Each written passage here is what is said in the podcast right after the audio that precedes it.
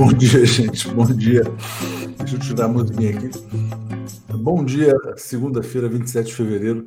Cheguei aqui tomando café, ficou feio, né? Tava aqui mastigando aqui, foi mal. Então vamos lá, vamos começar mais uma semana. Espero que todo mundo tenha tido um ótimo fim de semana aqui também. Bom dia, Thelma de Souza. Bom dia, comunidade. Bom dia, Gilberto Geraldi. Bom dia, queridos. Abençoada semana para vocês. Gratidão. É isso aí. Bom dia, Dilma. Bom dia, Silvânio. As armadilhas de Bolsonaro rondam o governo Lula. Preciso saber é, sabedoria política para não cair na armadilha. Né? Exatamente. A gente já tem uma enquete aqui no ar, já com alguns votos. Na sua opinião, o governo deve encerrar a desoneração sobre os combustíveis? Sim, porque a medida é incorreta. 39%. Não, porque a inflação vai aumentar para 62%. A reunião está marcada para as 10 horas da manhã. 10 horas com Fernando Haddad, que voltou da reunião dos ministros é, do G20 na Índia, e o Jean Paul Prats. E os editoriais dos jornais cobrando do presidente Lula o aumento da gasolina, né? Uma cobrança que não fizeram em relação ao Bolsonaro, né? Boa semana aqui, a Tatiana sempre com a gente. Deixa eu rodar os comentários. E hoje a gente não vai ter o Zé Reinaldo aqui, porque ele está de folga nessa segunda-feira. Por isso, então, eu vou trazer mais cedo o Paulo, o Alex e o Marcelo Auler, que deve estar chegando aqui já já, em instantes. Bom dia, Paulo, tudo bem? Bom dia, tudo bem? Bom dia, Tuxo, bom dia, uh, Alex, bom dia a todos e todas da TV 247. Bom dia, Alex, tudo em paz? Bom dia, tudo em paz. Bom dia, Léo, bom dia, bom dia, Paulo, bom dia a todos. Bom dia, bom dia. Deixa eu mandar um abraço aqui para Manel Marnuto, desde Aveiro, um português com Brasil 247, desde 2014. Que legal. Já tive muita vontade de visitar Aveiro, mas não tive oportunidade. Tinha uma pessoa que eu conheci que morava em Aveiro, né? a Veneza de Portugal, cidade lindíssima. Bom, cadê o Marcelo Auler? Marcelo Auler deve estar chegando, mas a gente já, já começa nesse tema. Paulo, a decisão das 10 horas da manhã né? Fernando Haddad, Jean Paul Prats, presidente Lula, é, prorrogar ou não prorrogar a desoneração dos combustíveis? Qual é a sua visão sobre esse tema? Olha, eu acho que o nosso critério tem argumentos para um lado e para o outro. Você pode dizer assim, não é uma, é um, não é uma dada a situação dos transportes no Brasil, em que o transporte privado ele é muito importante, muito relevante, né? Não é uma discussão que você resolve assim facilmente. Mas acho que o nosso critério tem que ser sempre é, aquele que beneficia as camadas pobres, aquele que beneficia os trabalhadores. Qual é, qual é a decisão que beneficia os trabalhadores? É, ou, ou, manter como está, ou então você, é, você liberar o preço? Eu acho que não. Eu, enfim, talvez seja liberar o preço, e aí você, bem, é, é uma, discussão complexa. Como você está vendo, está difícil ter uma escolha, mas eu acho que a gente tem que achar um caminho que é sempre o caminho de beneficiar ou menos prejudicar os mais pobres. Eu estava é, passei essa manhã aqui, já tinha visto, olhando, falando, bem, peraí, essa, essa, essa discussão está tá, tá, tá complicada, né? mas você, você, você continuar subsidiando o transporte privado, especialmente de automóveis, que é o que usa gasolina, é você fazer, você está beneficiando a elite brasileira. Embora, claro, existam cidadãos de classe média e até mesmo trabalhadores, assalariados, que utilizem seu automóvel. Vamos lá, Alex, a sua opinião. Deixa eu só embarcar o Marcelo antes, peraí. Bom dia, Marcelo, tudo bem? Bom dia, Paulo. Bom dia, Alex. Bom dia, Léo. Bom dia, comunidade. Estamos tocando. Uh, o Marcelo estava com problema do som, entrou e voltou. Alex, a sua opinião, tem que aumentar a gasolina ou não tem que aumentar a gasolina? Bom, nessa reunião aí, o Haddad vai apresentar os números, né? Reunião tal Haddad, tal, tal Prates, tal, né? tal Lula, tal Rui Costa, o Rui Costa que é o principal, tem sido o principal interlocutor do Lula nesse, nesse governo. E o Haddad vai apresentar os números, né? Sabe-se que a equipe econômica, comandada por Haddad, é, é a favor do fim da desoneração né, o que implicaria no aumento da gasolina, não do diesel. Então, quando se fala em inflação de alimentos, quem transporta alimentos é o caminhão. O diesel não, não está em debate. O que está em debate, nem, nem o gás de cozinha. O que está em debate, o que está na mesa é a gasolina e o, e o etanol. Então, é, são, são números. É, é, é o Haddad vai, vai dizer assim, o, o que, que impacta mais na, na inflação? O que, que vai dar mais inflação? Continuar é, sem, sem cobrar os impostos, aliás, que são impostos sociais, tanto COFINS como PIS, são impostos que revertem para a saúde, para assistência social, portanto, são, são, são impostos muito importantes. Né? E é, vai, se pesar. É claro que tanto, tanto Haddad quanto, quanto Lula é, querem que haja menos impacto sobre a inflação. Porque aí né, a inflação é o, é o dragão a ser controlado. A inflação está enorme na Europa, 9%. Então, eu acho que a, o debate principal é o que vai impactar menos no aumento da inflação. Continuar sem cobrar os impostos, que foi uma iniciativa do governo Bolsonaro, né? ou é, é, poderá haver um meio termo, diminuir a alíquota. É, por que, que o Prates está lá? Porque o Lula vai perguntar para ele: escuta, Prates, é, a gente pode manter esse preço com qual alíquota? O que, que você pode segurar? Mas eu acho que a decisão não vai sair hoje. Eu acho que hoje é, é, o, é, é o debate entre, entre eles. Né? Oi, Alex. Não, diga, Marcelo, diga. Não, eu acho que essa questão tem que ser. Concordo com o Alex que não vai sair hoje. Não é uma questão de afogadilho. Se for de afogadilho, vai sair bobagem. Tem que parar para pensar. Eu acho que não tem que mexer por enquanto. Tem que sair até amanhã, Marcelo. O prazo é amanhã. A, medida é, provisória é. vence amanhã. Eu acho que eles vão renovar essa medida. Eu acho que eles vão renovar essa medida. Eu acho que tem que renovar essa medida. Não pode jogar isso já novamente no preço do combustível. Vai mexer na inflação, sim, por mais que a gasolina não esteja ligada ao fornecimento dos alimentos pelo que como é o diesel. Na minha opinião, agora eu não conheço os dados todos, vou ser honesto. Estou dando um palpite. É, como o, o Alex falou, tem que olhar as planilhas.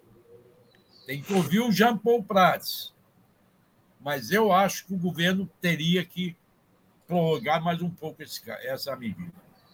É, o meu argumento é o mesmo do João San, ó, alterar o PPI primeiro. Lula fez uma promessa de campanha, promessa de campanha que ele ia mexer na política de preços da Petrobras. E aí eu queria só compartilhar com vocês, antes da gente encerrar esse tema aqui, os editoriais uh, da Folha do Estado de São Paulo. Né? Tá aqui, ó. Cadê o do Estado? Ah, o da Folha primeiro. Gasolina política. Aí a Gleisi é retratada como a vilã, né? Está dizendo assim: desonerar combustíveis, como quer o PT, prejudica o governo a médio prazo. Mas é engraçado que não foi feita essa cobrança em relação ao Bolsonaro, quando ele baixou. Né? E o Estado de São Paulo está dizendo assim: ó, a gasolina precisa ser tributada. Né? É, dar fim aos subsídios que garantiram a sua a desoneração é tão impopular quanto necessário. Então o Estadão está dizendo: Lula, tome uma medida impopular, porque a impopularidade é necessária. Eu acho que tem uma armadilha aí para o presidente Lula, mas enfim, diga, Paulo. Olha, eu acho que tem são duas questões. Você começar, porque na, na verdade o governo está começando, né? Uh, com o aumento no preço da gasolina, por mais que a gasolina seja a, a, afete, quem, afete quem tem automóvel, e nós sabemos que quem tem automóvel é pessoas que têm uma posição social mais confortável, é absoluta uh, uh, pessoas assim da classe média alta e dos ricos e algumas pessoas de classe média, assim, tem automóvel, né, de classe, enfim. Uh, portanto, você é, é, você o prejudicado direto é essa pessoa. Agora, tem um impacto político também, porque vai, porque se você subir, você aumenta a gasolina, fatalmente vai aumentar a inflação, fatalmente alguns preços vão subir e fatalmente isso vai cair no colo do governo. Tem essa discussão sim, importante. Agora, o governo, para mim, ele tem que ter um norte. O governo uh, do Partido dos Trabalhadores, com a história que tem, ele tem que ter um norte, é o seguinte: é a medida que menos prejudique os trabalhadores e os mais pobres. Essa é a medida que ele tem que tomar. É, o Max fala assim: ó, imprensa empresarial quer Lula impopular. Diga, Marcelo. Só consertando o Paulo. Eu novamente vou consertar o Paulo. não é só a classe média que tem carro, não. A classe pobre tem carro. O encanador aqui de casa vem trabalhar na minha casa com o carro dele.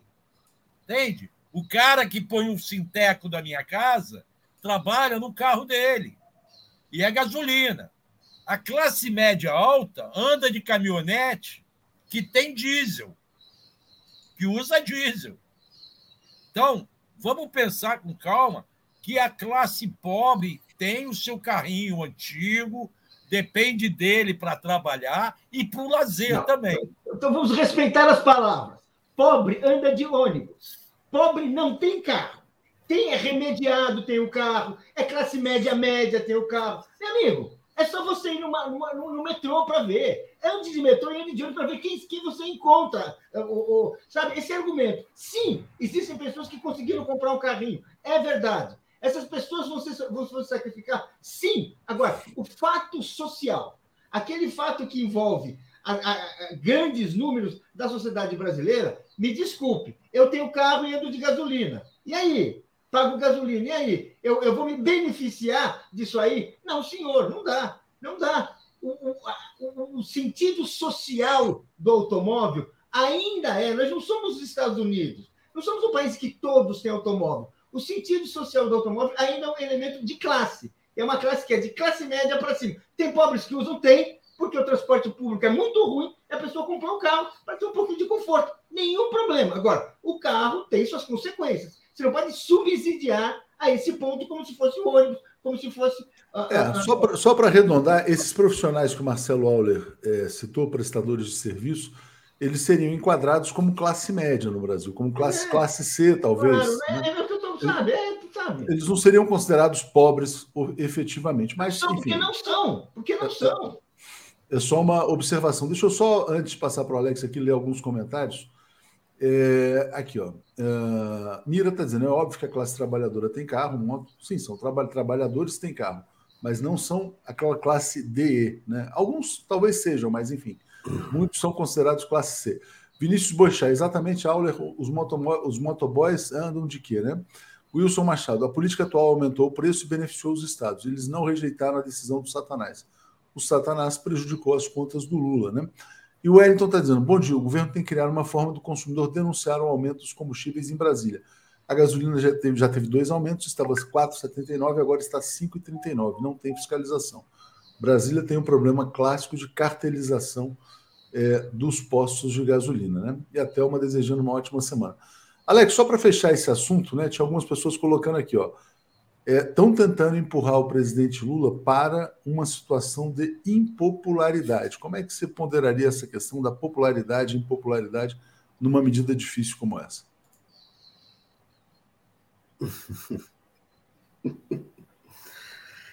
É, é empurrar, estão empurrando Lula, existem essas figuras aí, diretores, estão empurrando Lula, estão expondo opinião. O Estadão tem a, tem a sua ideologia, né? centro-direita e tal. Quer dizer, não é empurrar o Lula, é, é uma. Aqui mesmo, nós aqui não, estamos discutindo porque não. Não é? Você vai para lá, vai para cá, o que, que vai prejudicar mais, o que, que vai é, causar mais inflação. Né? Então, não é, um, não é não está em questão agora a popularidade. Mas você acha que ele não deve se preocupar com a sua popularidade, então? Não, ele está toda hora preocupado com a popularidade. Toda hora. É um governo no, no, no, que, que, que, está no início. Lula é popular, é, o, é, o, é, a pessoa mais popular do Brasil. Não é? Quem é mais popular que o Lula? Ninguém. Então, ele é o cara popular, não adianta, ah, vai ser impopular. Isso se, vai ser impopular ou não, nós vamos ver daqui a algum tempo, quando ah, o governo né, estiver né, seis meses de governo, sete meses de governo. Agora não, agora o Lula é.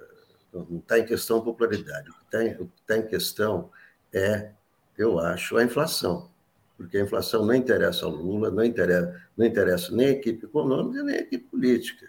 Tá certo? Então, o que vai se debater nessa reunião é isso, é, é o que vai impactar menos na inflação. Eu acho que é isso aí. Bom, vamos lá. Então vamos seguir aqui. Deixa eu trazer os comentários. A gente muda o tema aqui para o trabalho escravo no Rio Grande do Sul. Peraí, deixa eu só atualizar. Igor Isidro dizendo assim, ó. É necessário avaliar a capacidade da cadeia produtiva do combustível de manter preços baixos. Depois da venda da BR e de outros ativos, a capacidade caiu. Sem recuperar a capacidade, há risco de inflação.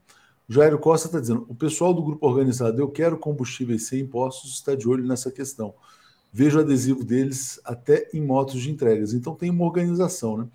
Zé Arnulfo está dizendo: nessa hora nem Folha nem Estado falam que é uma escolha difícil. Né? E mira, é óbvio que a classe trabalhadora tem carro e moto. Auler, deixa eu trazer esse tema aqui. Olha só, muita gente comentando no fim de semana inteiro a, a operação policial que descobriu o trabalho escravo no Rio Grande do Sul. São os trabalhadores da colheita dessas vinícolas Aurora, Salton, as principais vinícolas brasileiras. Né? 207 escravizados, escravizados no Rio Grande do Sul, é, tortura com choque elétrico, spray de pimenta. Né? Essa é a história do espumante brasileiro. Diga, Marcelo. Pois é. São vinícolas consideradas que aí querem tirar o corpo fora, porque contrataram uma empresa terceirizada lá em Bento Gonçalves. E a, é, não era só na vinícola, não, pelas informações do site do Ministério Público do Trabalho, também tinha batedor de frango no meio desses duzentas e poucas pessoas que foram resgatadas. Tá?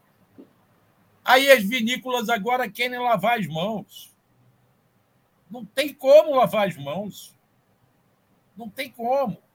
Terceirizar a contratação para uma empresa que já o dono já teve outra empresa que já teve problema e agora querem sair fora.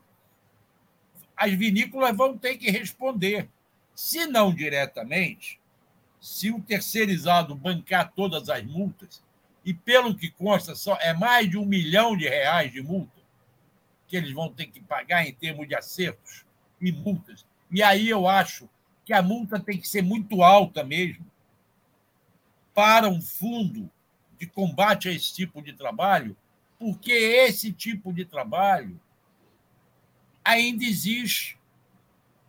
E não é só na vinícola, não. Esse tipo de trabalho escravo é recorrente. Nós vemos isso acontecer muito no Brasil. É que o noticiário não vai atrás, não cuida. É, nesse caso, lá em. Houve uma denúncia. Três ou quatro conseguiram fugir, conseguiram chegar a Porto Alegre e, em Porto Alegre, denunciar a Polícia Rodoviária Federal. E aí montou-se o esquema e foi-se lá em Bento Gonçalves e foram 207 trabalhadores. Todos, a maioria vinda da Bahia, foram buscados na Bahia, já chegaram à Bahia, já foram mandados novamente para a Bahia. É, na sexta-feira à noite, eles saíram em ônibus. Só 12 ficaram no Rio Grande do Sul porque preferiram ficar no Rio Grande do Sul.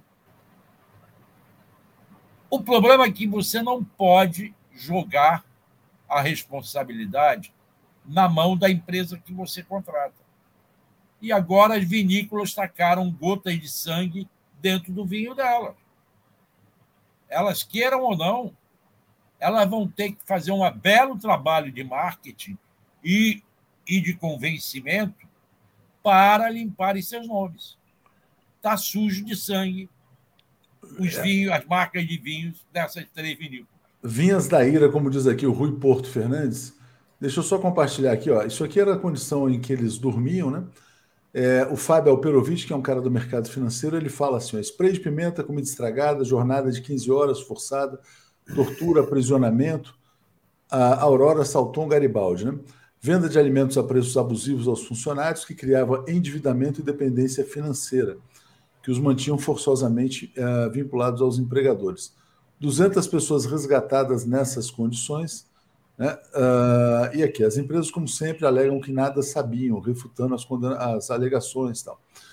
Tal, uh, é inadmissível que empresas escondam-se atrás de suas cadeias de suprimento para fomentar práticas criminosas e violações de terceiro de direitos humanos. Né? A terceirização, né, Paulo, acaba sendo muitas vezes uma desculpa muito conveniente. Ah, é terceirizado, não tem nenhuma responsabilidade. Diga. É para isso que serve, né, terceirização. Você, na medida em que os trabalhadores vão conseguindo conquistas, obtendo direitos, salários melhores, o capitalismo reage criando subterfúgios, criando formas de escapar dessas conquistas. A terceirização é a maior porque é aquela que pretende ser a mais completa, né? Você não contrata um trabalhador, você contrata uma empresa que vai explorar o trabalhador por você. E aí você fica livre dos processos, você fica livre é, é, é, das denúncias, você não tem a responsabilidade por isso. Esse, isso que está acontecendo agora é muito importante porque é preciso ir para cima das marcas é preciso ir para cima, vamos dizer assim, dessas empresas que, na verdade, se escondem atrás disso, se é que não é, inclusive, muitas vezes não, é, é, é uma operação encoberta, às vezes é a mesma empresa com dois nomes, a mesma sociedade, enfim, tudo isso precisa ser investigado e bem apurado. E cabe também à sociedade denunciar empresa que explora trabalho escravo, boicotar esses produtos, que é a única forma de você acabar punindo empresas que realmente assim é uma excrescência de séculos, né? A gente imaginar num país que foi o último a abolir a escravidão na América, né? Uh, um dos últimos no mundo, né? Ele ainda tem até hoje trabalhos que sim, a gente vê pelas fotos, vê pelos depoimentos, que isso aí não é escravidão no sentido figurado, é escravidão real é você dormir sem condições imundas, é você não ter direitos, é você, é você obter, obter, um regime de trabalho que não tem a ver com a legislação no país, ilegal, criminoso, ou seja, é um momento assim, e é, vamos combinar, é uma tradução perfeita do bolsonarismo e dessa etapa em que a gente vive em vários países do mundo, mas no Brasil, desde o governo Temer, atenção, desde o governo Temer, em que há um estímulo à regressão social, à quebra de direitos, a, a, desrespeito à consolidação das leis do trabalho e todos os subterfúgios para, para empobrecer o trabalhador e aumentar sua exploração. O resultado está aí. Uh, o Carlos Evaristo está dizendo: a lei da terceirização exige que as contratantes se responsabilizem pelas faltas das contratadas. A Silvia Guedes fala: infelizmente, esse é um dos problemas da terceirização. Não tem como legalmente responsabilizar as empresas. Acho que é importante a gente chamar tem, especialistas sim. em direito de trabalho. Diga, Marcelo. Tem, tem sim. As empresas serão responsabilizadas, mesmo não tendo sido contratadas direto. A empresa que contratou é a Fênix Serviço de Apoio Administrativo, lá de Bento Gonçalves. Essa vai pagar diretamente mas as vinícolas vão ser responsabilizadas sim. Eu trago aqui o Ministério Público do Trabalho. Vamos trazer, vamos trazer o MP do Trabalho. Quem combate, quem combate os trabalho escravo para contar a realidade brasileira. É muito dura essa realidade. Diga, Alex, como é que você vê uma situação dessas? Tem que boicotar essas marcas? Quer dizer, qual é a saída e punir as empresas? Diga lá. Não, é o seguinte, boicotar, não, acho que não é o caso de boicotar que as empresas são responsáveis, claro que são. Essas vinícolas são responsáveis, elas têm que saber é, é, quem elas contratam e quais são as condições da contratação. É claro que no processo da produção de vinho, a coisa mais difícil é a colheita da uva, né? porque é muita coisa, não é? e aí né, eles, eles ficam com a parte industrial né, e deixam né, a colheita né, para é, essas empresas aí que né, Agora, é, tem esse lado, né? eu, eu, acho que é, moralmente essas empresas já, já estão sendo punidas e têm que ser punidas. Né? É, eu, eu, não sou a favor de boicote, porque tem 200 escravos, tudo bem, mas é, tem outros trabalhadores e tal. Esse negócio de boicotar é, é, já, é, já é outro, é, outra, é, outro debate. Eu acho que aí tem que ter. A gente sempre fala em punir, vamos punir, vamos punir. Mas e a indenização dessas pessoas que foram escravizadas? Eu acho que não é? Vai ficar assim? Quer dizer, elas vão sair de mãos abanando? Isso, isso merece um, um processo coletivo que indenize essas pessoas. Não são só as multas não é, que devem ser pagas ao governo, devem ser pagas, evidentemente, mas também a indenização a essas pessoas que passaram por esse sofrimento. É, Rogério fala: as vinícolas responderão solidariamente por dano moral coletivo em ação judicial. Diga, Marcelo. Esse dano moral coletivo, o ressarcimento aos trabalhadores já está sendo feito. Eles vão ter direito a danos morais. Além das verbas trabalhistas, certamente vão receber. Agora, além disso, tem o dano moral coletivo, que o Alex fala, que é aí sim, as vinícolas também serão obrigadas a pagar para um fundo a ser administrado, ou pelo Ministério Público do Trabalho, ou pelo Ministério do Trabalho e Emprego, que será esse fundo voltado à campanha de trabalhos contra a escravidão. É isso. Tem que haver multa pesada, sim. Lembrando lá que o tal Fênix Serviço de Apoio pertencia a Pedro, era administrado por Pedro Augusto Oliveira de Santana. Ele foi preso e foi liberado com pagamento de uma, de uma, de uma fiança de 39 mil reais. Esse Pedro Augusto, entre 2000, em 2012, criou a empresa Oliveira e Santana, que foi mantida em funcionamento até 2019. Em fevereiro, a empresa chegou a ter 206 funcionários registrados. Mas essa empresa, a Oliveira e Santana, entre 2015 e 2019, foi autuada dez vezes. Dez vezes autuada por irregularidades em contrato de trabalho. Ou seja, não é um novato. Aí ele fechou essa empresa e abriu a Fênix, que é administra, tem, tem nome de uma mulher, mas é ele que administra. Você vê, é recorrente a questão. O cara muda as empresas.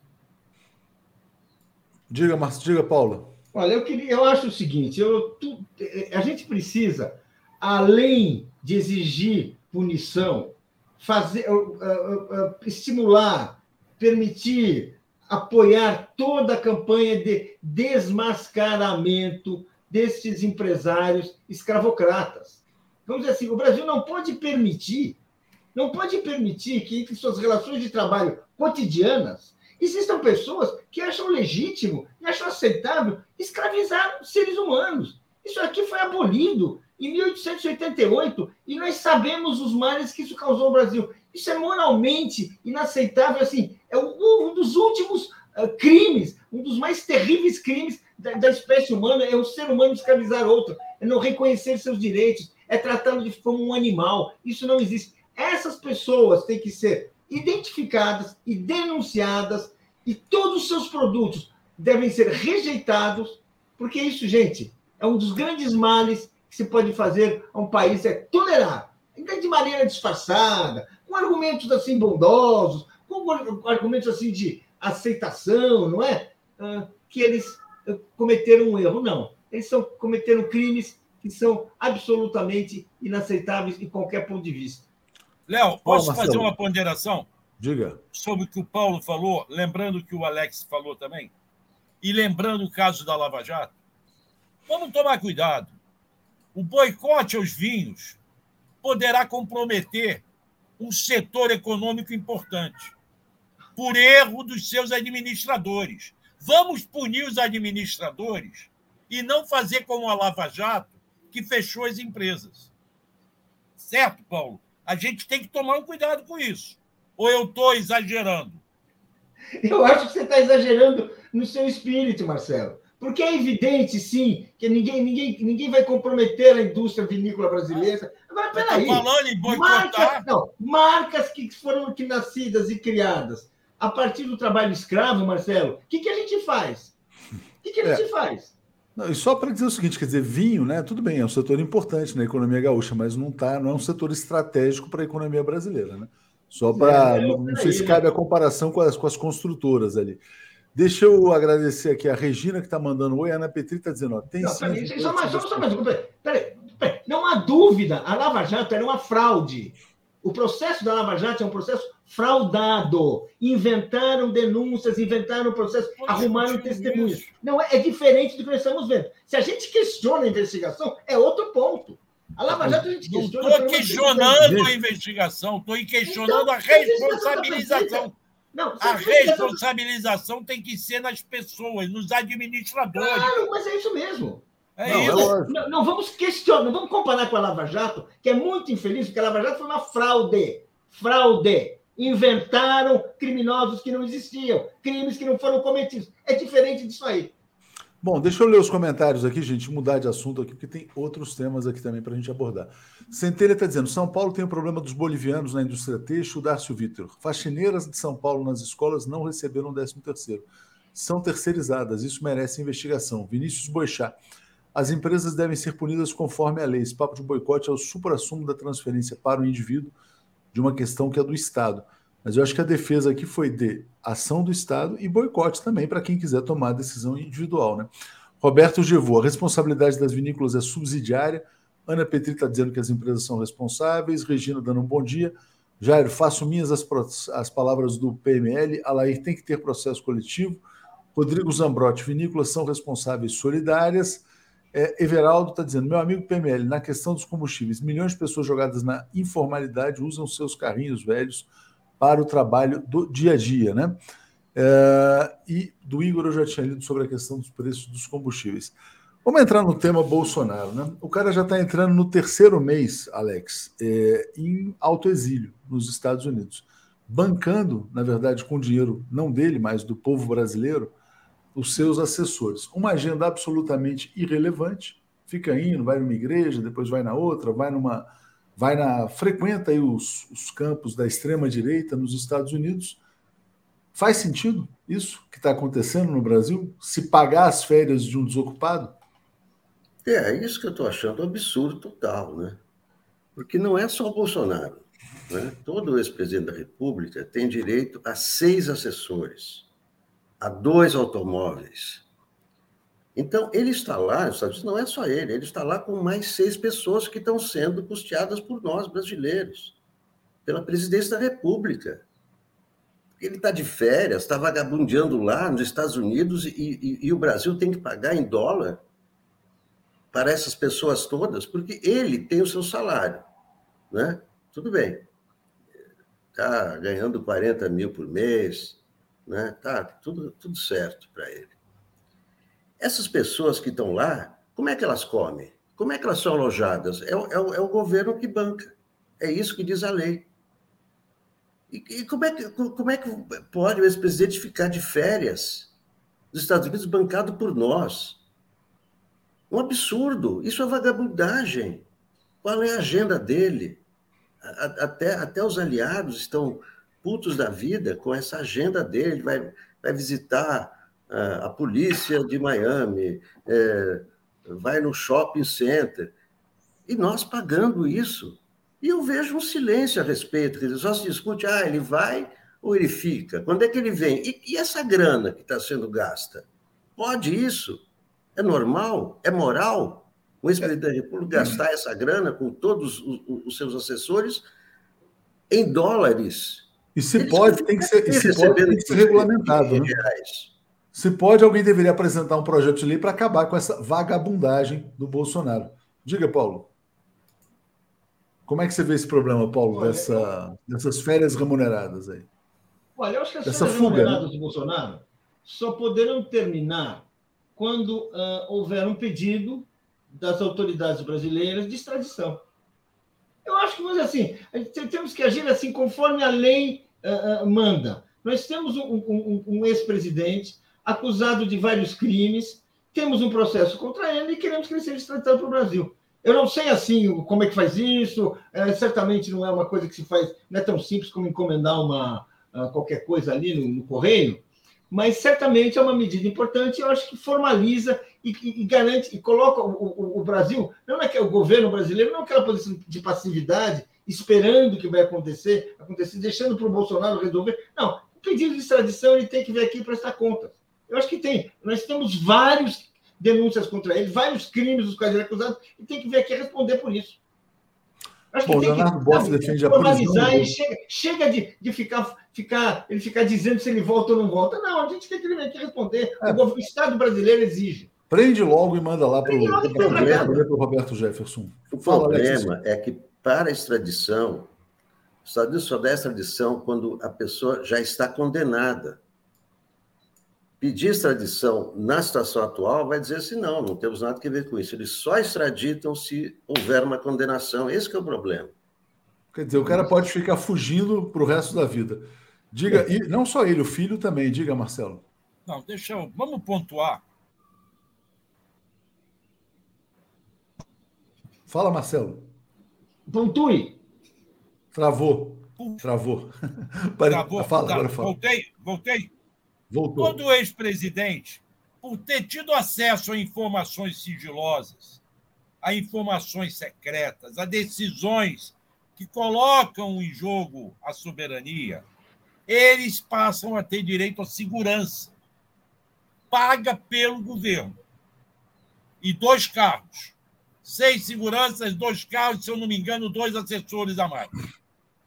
Esses seguranças são servidores públicos. O Lula sempre teve, era o Moraes, que todos nós conhecemos, que hoje virou assessor dele. Quando o Lula foi preso, uma das primeiras coisas que o Moro, o Moro quis fazer foi tirar essa insegurança do Lula. Não, ele não precisa mais de segurança, ele está seguro, ele está preso, ele vai ficar aí o resto da vida. E houve uma grita. E, e deixaram os seguranças com o Lula, porque é um direito dele. Então, a gente gosta ou não gosta, é um direito do Bolsonaro, desde que ele se tornou presidente da República. É claro que é bizarro a gente estar tá pagando diárias desses caras nos Estados Unidos. Mas não é ilegal, então tem que modificar isso. Tem Agora, que modificar. É, pois é, tem que se tomar cuidado. Eu continuo achando que é melhor ele lá do que ele preso aqui. Ele preso aqui vai virar mito. Estou falando isso. Vocês não, mas isso não tem que ser regulamentado, Marcelo. Você, é. você não pode ter o seguinte: quer dizer, ninguém nunca imaginou que um ex-presidente que precisasse de segurança ia fugir para os Estados Unidos para sempre. Quantas vezes o Fernando Henrique foi para Paris e levou segurança? Mas não estava fugindo. Não, não estava fugindo, mas ele está fugindo de quem? Tem um mandado de prisão contra ele? Não, mas então, ele está implicitamente é fugindo. Você pega lá, por exemplo, a Carla Zambelli falou: ó, tem risco de cadeia. Ele está lá, ele está ele tá nessa situação. Eu acho que nós temos que ir com calma, não desejar aos outros o que não desejamos para nós, respeitar o Estado democrático de direito e as leis. É a minha posição. E todo Bom, mundo aqui é isso, Marcelo. Ninguém está falando o contrário. Bom, vamos lá, deixa eu atualizar os comentários. Agora vamos falar da agenda internacional do presidente, né, do presidente Lula. Deixa eu, eu passar rapidamente aqui. A Regina fala: por que tolerar o moral do Bozotário é, é moral se isso onera os cofres públicos? Né? Qual a razão do silêncio? Sobre a questão das vinícolas, ela fala: é importante preservar empresas e empregos. É, já tinha lido todos aqui. Bom, Alex, o presidente Lula vai ter uma agenda internacional por mês, né, até o final desse ano. Então já teve Estados Unidos, Argentina, vai ter China em março, todo mês ele vai estar viajando nessa tarefa de recolocar o Brasil no mundo, né? Então é um contraste muito grande. O Lula, de fato, muito respeitado. Diga, Alex. É, pois é, essa, essa, essa agenda, né, que já, já está feita até, até o final do ano, né, é, começa com China e tal, né, é, eu acho um exagero, uma viagem por mês. Acho um exagero. Acho que o Lula tem que estar aqui governando, porque a viagem vai, volta, vai. Mas, enfim, é, é o, que, o que chama atenção é que não há nenhuma previsão né, de, de viagem à Ucrânia, à Rússia e tal, como né, como está se é, discutindo, né, né, Zelensky convida e tal. Parece que Lula não vai entrar nessa de, quer dizer, ele quer né, quer o Clube da Paz e etc., mas é, tudo indica que ele não vai entrar assim. Não, entrar sozinho também, né? E, é, na verdade, é pouca coisa que ele pode fazer sozinho. Ele vai lá visitar os Zelensky, beleza, vai lá, vai lá, lá visitar o Putin. Mas ele sozinho né, não tem muita força para mudar. Né? Tem que ser realmente um clube, como ele propôs, quer dizer, não é ele sozinho. Então, me parece, me parece que, e o que mostra essa agenda é que está é, descartado qualquer né, que haja Ucrânia, e o Brasil vai. É, o que o Lula pretende é que haja um, uma espécie de esse clube da paz para pressionar pelo fim da guerra, né? e não e não ele sozinho. É, de fato não tem viagem a esses dois países prevista, Paulo. E eu quero compartilhar com você aqui o artigo do Marcelo Zero. Eu sei que você foi contrário ao voto do Brasil na ONU, e o Marcelo aqui, ele é especialista em política externa, ele está dizendo: orgulhem-se, o Brasil é coerente em sua busca da paz. Né? Ele até lembra que no passado, no primeiro voto do Brasil na ONU, ele também condenou é, essa questão lá da Ucrânia. Né? Depois teve votos que ficaram mais neutros, mas o que ele está dizendo é o seguinte: quer dizer, objetivamente, o Brasil faz um voto contra a questão da invasão, né? mas continua se colocando como mediador pela paz, diferentemente dos outros países. Você está revendo sua posição sobre isso ou não ainda? Você continua Olha, não, contrário ao voto brasileiro? Eu fiquei decepcionado com esse voto e com, com esse voto do Brasil e continuo. Uh, decepcionado por quê? Porque, vamos dizer assim, uh, o Brasil, que tinha uma neutralidade muito clara, né? É, e cada vez mais construída, e que ele estava uh, afirmando, e eu acho que isso estava dando autoridade para o Lula, dando autoridade para a nossa diplomacia. Agora eu sinto assim que ele, ele, deu uma, ele deu uma guinada, ele deu uma mudança que ninguém entendeu muito bem, não foi muito explicado, não é natural como. não estamos falando mais de uma, de uma invasão, né? não é a Rússia invadindo a Ucrânia, como foi a reação a, a, primeira reação. Agora estamos falando de dois países que estão em guerra. Quer dizer, existe uma situação, existe todo o interesse da, das potências imperiais, como eh, europeias e Estados Unidos, na Ucrânia. Quer dizer, está uh, tá uma situação mais complicada. E, e, e dizer assim, você ficar nessa, nessa situação, você tomar um lado, eu acho complexo. Eu acho complexo. Eu acho assim, é, é, é preocupante. Então, eu acho que, dizer assim, eu acho que o Lula perdeu uh, uh, com, esse, com, com esse voto ele, o Brasil estaria mais posicionado, mais fortalecido, mantendo a posição anterior ali, que é uma posição de, no fundo, de neutralidade. A gente sabe, neutralidade em muitos momentos ela é muito boa.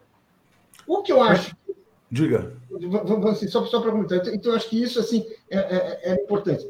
O que eu acho é que agora, bem, o Lula tem um, um capital político, tem um capital internacional importante. Vamos olhar para o mundo, a gente vai ver chefes de Estado esfrangalhados, desautorizados. Quer dizer, sabe assim, é são governos muito desgastados. E o Lula ele tem um mandato novo, ele tem uma história uh, uh, positiva, e é, é uma recupera, a recuperação dele é motivo de admiração no, nos países, em, no, no, mundo inteiro, especialmente em políticos de lideranças democráticas. Ele conquistou um lugar, então ele tem uma autoridade. O que ele precisa, sim, é, vamos dizer assim, é elaborando uma política para para não, não só para perder essa autoridade, mas para fazer bom uso dela. O que é muito difícil, mas eu acho que ele pode sim crescer aí. É, só destacando aqui também, uh, Marcelo, que esse fim de semana foi marcado por protestos em vários países europeus contra o fornecimento de armas por esses mesmos países à Ucrânia. Então, houve protestos na Alemanha, na Itália, na França. Há um cansaço também com essa posição europeia de ter esse discurso de guerra infinita, né? Eu não sei se a gente chegou a falar sobre o voto brasileiro, eu acho que você teve uma posição meio neutra também, né? Diga, Marcelo. Não, primeiro, deixa eu só responder a Reginalíssima, que aqui no comentário 738 falou assim: Auler, após o afastamento da Dilma, tiraram dela direitos, passagem de segurança? Não. A Dilma tem segurança até hoje. Agora, lembrando, a passagem e a despesa de viagem não é do ex-presidente. Esse ele banca. É só da equipe que vai acompanhá-lo, o governo banca. A Dilma não tem direito à passagem, como o Lula não tinha direito à passagem, como o Bolsonaro não tem. Ele foi no voo presidencial e agora ele fica lá com o dinheiro dele.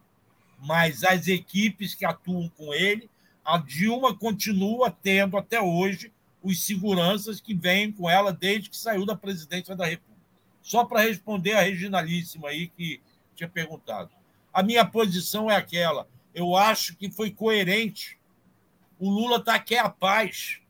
ele não vendeu armas, não cedeu armamento para lá, mas isso não impede de dizer que a Rússia tem que tirar tropa.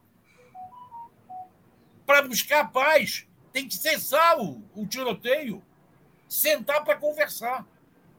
Vai conseguir? Não sei. Mas antes não se falava disso. Agora o mundo já está falando disso. De sentar para conversar. Vai ser difícil, muito difícil. Muito difícil mesmo.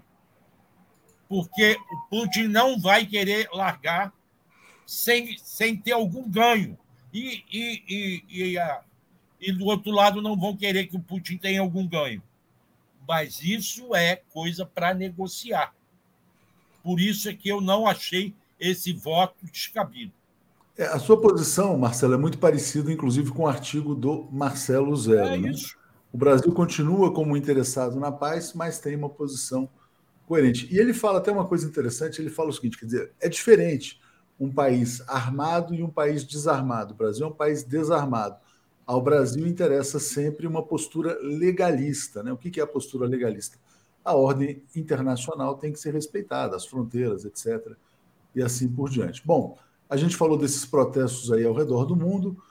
É, a mãe do Trio fala: Brasil relatou parte do texto, como votaria contra. Vinícius Boechat, o voto dá força coisas tipo Cristo Redentor nas cores da Ucrânia, vergonha, ou protesto vandalizando o consulado da Rússia no Rio de Janeiro. É, Regina está dizendo: estranho assustar é, férias do Bolsonaro, enquanto no Brasil ainda deve responder por, por crimes políticos, financeiros e contra a humanidade. Né? É sustentário, eu acho que é sustentário aqui. Júlia Light fala: coloca o genocida na cadeia, lá vai ter segurança à disposição. Né? Bom, Alex, deixa então botar aqui um outro tema, que é o que está na nossa manchete aqui agora que foi uma entrevista concedida pelo Paulo Pimenta. Né? Ele defende a votação de um PL contra fake news. Isso contraria, vamos dizer assim, essas vozes que, que têm aquela visão de mundo mais libertária. Vou citar mais uma vez o exemplo aqui do Glenn Greenwald. Aí ele é questionado pelo. Mas olha, vocês são contra fake news e vocês defendem que a presidente Dilma Rousseff sofreu um golpe, não um impeachment. Ele fala, de fato, ela sofreu um golpe, tal, parará a, um, é, a, a uma. Quem tem, vamos dizer assim, honestidade intelectual reconhece esse golpe. Mas como é que você vê essa ideia de regulamentar e ter um projeto contra as fake news, Alex? Bom, é, é evidente que as fake news é, é, transformaram o mundo, né? E as fake news são diretamente ligadas ao, a internet. É claro que antes da internet também tinha mentiras. Mas uma coisa é ter uma mentira no jornal que você lê, amanhã tem outro jornal. A mentira na internet, a fake news na internet, fica 24 horas. É uma lavagem cerebral. Então, você tem uma mentira no livro, você lê o livro. Mas na internet, isso é compartilhado para 50 mil pessoas que recebem de 20 origens. Olha, é, o branco é preto agora, então, é uma lavagem cerebral. Que a internet faz, né, não é a internet, são as pessoas que usam a internet, evidente. Qualquer, qualquer coisa, você pode usar o carro para matar o outro atropelando, ou você pode ir para passear. Né? É, lei contra fake news, é, é claro que tem que ter. Em todo mundo tem. Né? Não, a questão não é ter ou não ter, é como é essa lei. É claro que tem que ter. Senão, é, é, nos Estados Unidos, por exemplo, tem a emenda número um. Então, a emenda número um garante qualquer coisa. Você pode querer matar o Biden, quero matar o Biden, não, eu quero matar o Trump. Lá, tudo bem, mas é, é outra cultura, é a cultura do bang bang, é a terra do faroeste. O que, o que aconteceu com a internet é que virou um bang bang. Qualquer coisa pode ser dita. Então, a questão não é se deve ter ou não deve ter. Claro que deve ter, o mundo todo tem. Olhem os países democráticos, todos têm. É, é, isso é proibido, aqui é proibido. É, é, é, tem países que proíbem que, quando a pessoa diz não teve holocausto, essa pessoa é, é criminosa. É claro que isso tem em todo mundo. A questão é como fazer para evitar. Por quê? O que acontece com as fake news? Não tem censura prévia. Você joga a, a coisa no ar. Ah, depois que você jogou, isso é disseminado. Aí depois é que, ah, então vamos recolher. Quando recolheu, aquilo já foi. Então, essa é a dificuldade. A outra dificuldade é, mais uma vez, a terceirização. Porque as, as big techs alegam não, nós somos apenas um veículo, os outros é que postam. Nós não escrevemos nada, só que eles têm, têm responsabilidade né, pelo, pelo, pelo, pelo que eles entregam. Assim como, como empresas como é, Mercado Livre, por exemplo, para falar de outra coisa, é responsável pelos produtos que ela vende no site.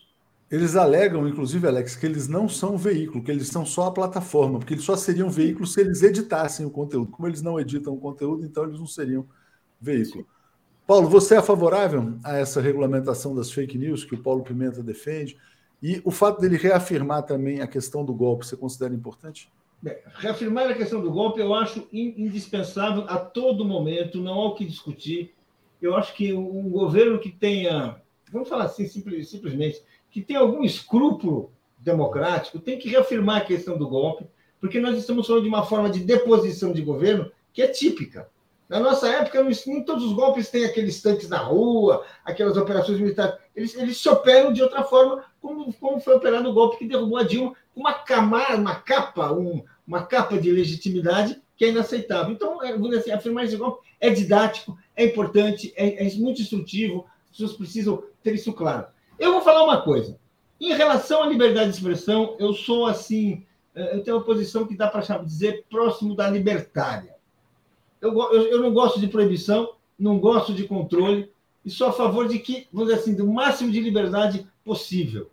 Eu até agora não tive, não consegui ver uma maneira de a gente se combinar a necessária, necessário combate, sim, às fake news, o necessário com uma legislação.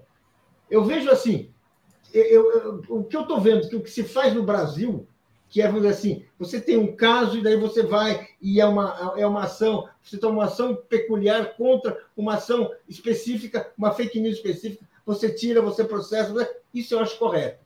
Eu não consigo ver uma legislação que é o que me, me, me parece que é, eu vou te falar assim, não é, não é, não estou provocando ninguém, mas aquele receio de que se possa instituir alguma coisa semelhante à censura. Isso eu temo. Nos Estados Unidos é de uma maneira, na França é de outra maneira. Eu acho que a gente está caminhando para achar uma forma. Eu não, eu não sei se, eu não sei se, como é que será essa. Eu não sei como é que será essa. Aqui, do jeito que a gente está agindo até hoje, a gente conseguiu impedir o golpe. A gente conseguiu impedir o golpe de 8 de janeiro, a gente conseguiu eh, isolar o, o, o, os, os bolsominions, isolar todos os antidemocratas, e sem impedir a liberdade de expressão de ninguém. Eu acho isso uma vitória. Eu acho que isso nós conseguimos, eu acho que isso é importante. Uh, com certeza. É, você, Marcelo, sobre essa questão das fake news, depois tem um outro tema importante que começa hoje, que é a questão da vacina. Diga, Marcelo.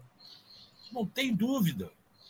Como o Paulo fala, eu tenho dúvida de como será o desenho dessa legislação e como era, ela será executada.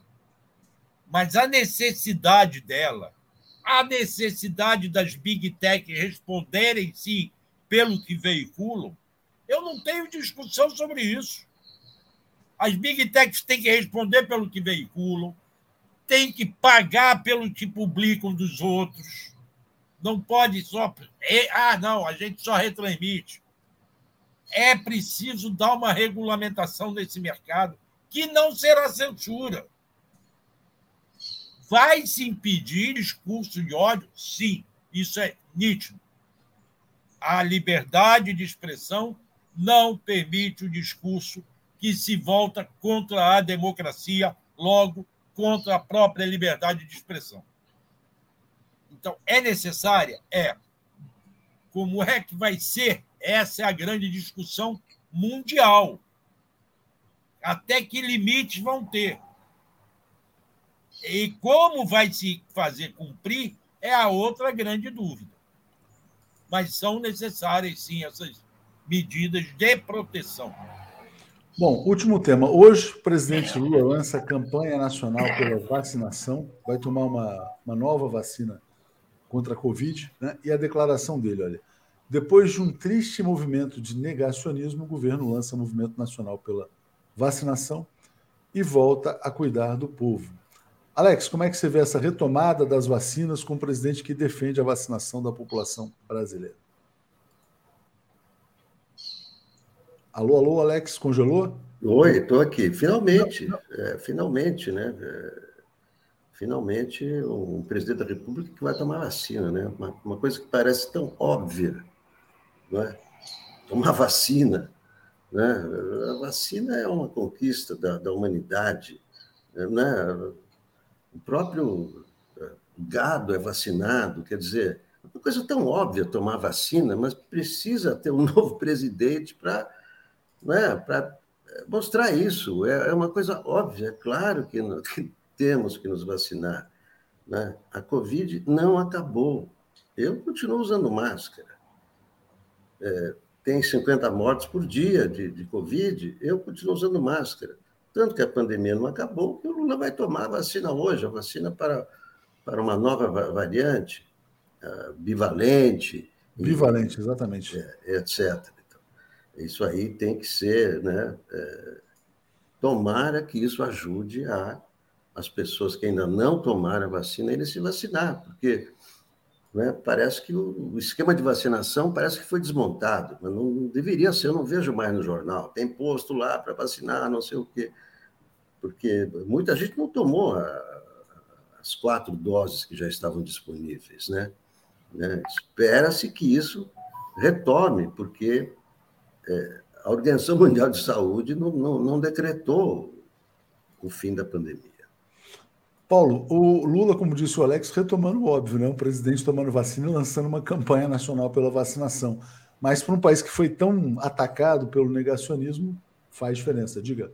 Nossa, o óbvio aqui, no nosso caso, faz muita diferença. Tem muitas coisas que são óbvias, mas que precisam ser afirmadas num país que atravessou uma, uma, um regime tão destrutivo, tão perverso como o bolsonarismo.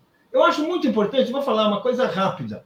É, eu acho importante, e acho muito importante que a gente tenha um presidente da República que toma vacina e que está lá tomando, e aparece uma coisa dele tomando vacina ali no exercício do cargo, dentro do carro, pelo como mostra aquela foto. Ou seja, isso é muito importante. Isso eu, eu, eu acho que é um evento cultural muito importante de preservar a saúde, de afirmar a, a confiança na ciência e de ir eliminando todas essas, essas crendices, superstições e, e outras uh, formas de, de, de combate à ciência formas perversas de combate à saúde do povo, na verdade, que uh, uh, nós temos que enfrentar. A presença do Lula, essa iniciativa, essa, essa imagem dele, eu acho que vai ser muito importante. Começa assim, aqueles brasileiros que ficaram em dúvida, que não quiseram, que não puderam, que na verdade chegar assim, não quiseram porque acharam que não valia tanto a pena. Espero que todos eles se imunizem e que a gente tenha um país com uma saúde mais fortalecida muito, muito brevemente. Você, Marcelo, sobre a volta da vacina. Nós voltamos à normalidade. É isso. Voltamos à normalidade. Voltamos a nos entender com o resto do mundo. Voltamos a sentar para conversar com países diversos. Voltamos a, a nos preocupar com os Yanomamis. Voltamos à normalidade. Na normalidade se toma vacina. O presidente não toma vacina escondido, não decreta 100 anos de segredo no seu cartão de vacina. Ele toma vacina na frente de todo mundo, incentivando a toda a população a se vacinar. E tem mais. Alex, os postos continuam vacinando. Eu tomei todas as minhas doses de vacina de hepatite. Agora, o lamentável é que todos os médicos estão recomendando que, para faixa acima de 60 anos, se tome a vacina anti-herpes. Esta é uma vacina importante, porque se a pessoa pegar essa herpes, tem dores musculares atrozes. O problema é que essa vacina não está disponível para o grande público. Cada dose dela custa 900 reais. E são necessárias duas doses. Uma, toma uma, passam dois meses, toma a segunda. Ou seja, são 1.800 reais que se paga por uma vacina obrigatória, necessária. Nós precisamos fazer uma campanha para que a vacina contra a herpes ops também entre na no cardápio vacinal do governo. É isso, gente. Então, obrigado, Paulo, Alex, Marcelo. Hoje a gente fez aqui um pouco mais longo pela ausência do Zé. Amanhã a gente volta ao normal. Obrigado, gente. Um grande abraço. Boa semana para todo mundo. Valeu, abraços. Cadê aqui? Onde que tá? Agora achei. Apresentação de Daphne Ashton. Bom dia, Daphne. Tudo bem? Bom dia, Léo. Bom dia, comunidade 247. Tudo bem? Foi bem de fim de semana? Fui ótimo. Tudo bem com tá você? Tudo em paz, tudo tranquilo. Deixa eu agradecer aqui a Regina também, que mandou aqui um comentário. Parabéns, TV 247 Live com o professor João César. Aulas esclarecedoras. O Breno deve estar chegando, mas você está tendo essa sensação, isso que a gente falava agora com o Marcelo, de Brasil voltando à normalidade? Tem essa sensação cada vez mais, viu, Daphne? Sem dúvida, é. né? Sem dúvida, em relação a tudo, né? Principalmente essa questão da saúde, né, Léo? É, Lula tomando vacina hoje, eu acho que é um, dá um alívio, né? Depois do que a gente viveu, essa pandemia tão traumática, né? Que a gente lidou com ela de forma tão traumática, eu acho que com certeza dá essa sensação de volta à normalidade. Agora é uma volta à normalidade e a realidade que está por vir é dura, né? A gente está vendo aí a questão econômica, vai ser uma briga tem hoje é, essa reunião do Lula é, para decidir sobre a tributação dos combustíveis, a gente fica na dúvida, né? Existe aí uma, uma, uma questão no governo como lidar com isso. Vamos ver o que, que vai acontecer, porque a questão da, do preço da gasolina vai influir muito também, penso eu. Na popularidade, né? A gente está aqui com a enquete aqui, ó. 2.800 votos, né? Na sua opinião, o governo deve encerrar a desoneração sobre combustíveis? Sim, porque a medida é incorreta, 41%. Não, porque a inflação vai aumentar, 59%. O público relativamente dividido, mas é, que que majoritariamente. o que, que, você responderia? Não, eu, eu, sou totalmente contra aumentar o preço da gasolina. Nisso. Cheguei até a escrever um artigo dizendo só depois de mudar a política de preços da Petrobras. O presidente não prometeu na campanha que ia mexer na política de preço? que é abrasileirar os preços dos combustíveis. Então, por exemplo, a gasolina está mais ou menos R$ reais. Se ele muda a política e a gasolina cai para 4, por exemplo, aí ele pode retomar os impostos se a gasolina fica 4,50, por exemplo. Né? Eu acho que tem espaço para reduzir o preço dos combustíveis. Eu acho que uma gasolina no Brasil custar um dólar, eu acho muito caro. Muito caro para quando você olha a renda média do trabalhador brasileiro, né? o tamanho do salário mínimo, que é o salário mínimo hoje é pouco mais de 200 dólares. Né?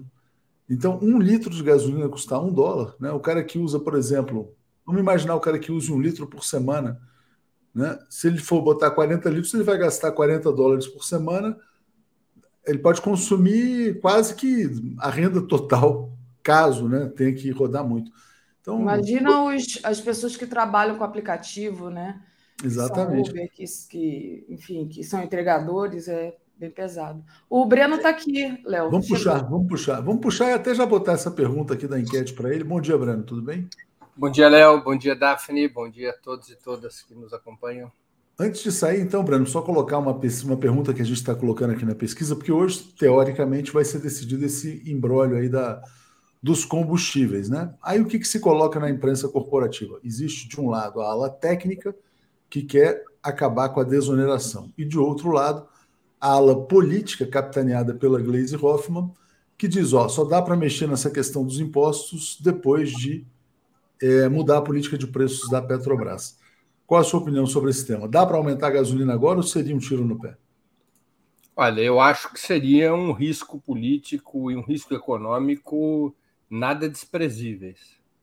É, risco político, evidente, não há governo que ganhe pontos quando aumenta o preço do combustível. Isso funciona no Brasil, isso funciona na Argentina, isso funciona na França, isso funciona no Sri Lanka ou em qualquer país do mundo. O aumento do preço da gasolina ele tem uma repercussão imediata no custo de vida da população e, evidentemente, é um fator de desgaste e não seria aconselhável um desgaste que poderia ser eh, expressivo no momento político em que a gente está vivendo. Tem um risco econômico.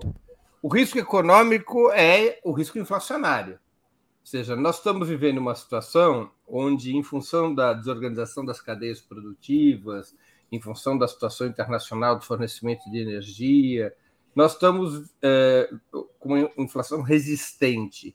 Se você, num, num, num, de, repentinamente, majora o preço do combustível, ele terá repercussão não apenas na bomba dos postos de gasolina, mas ele terá repercussão sobre muitas cadeias produtivas, especialmente a distribuição de alimentos.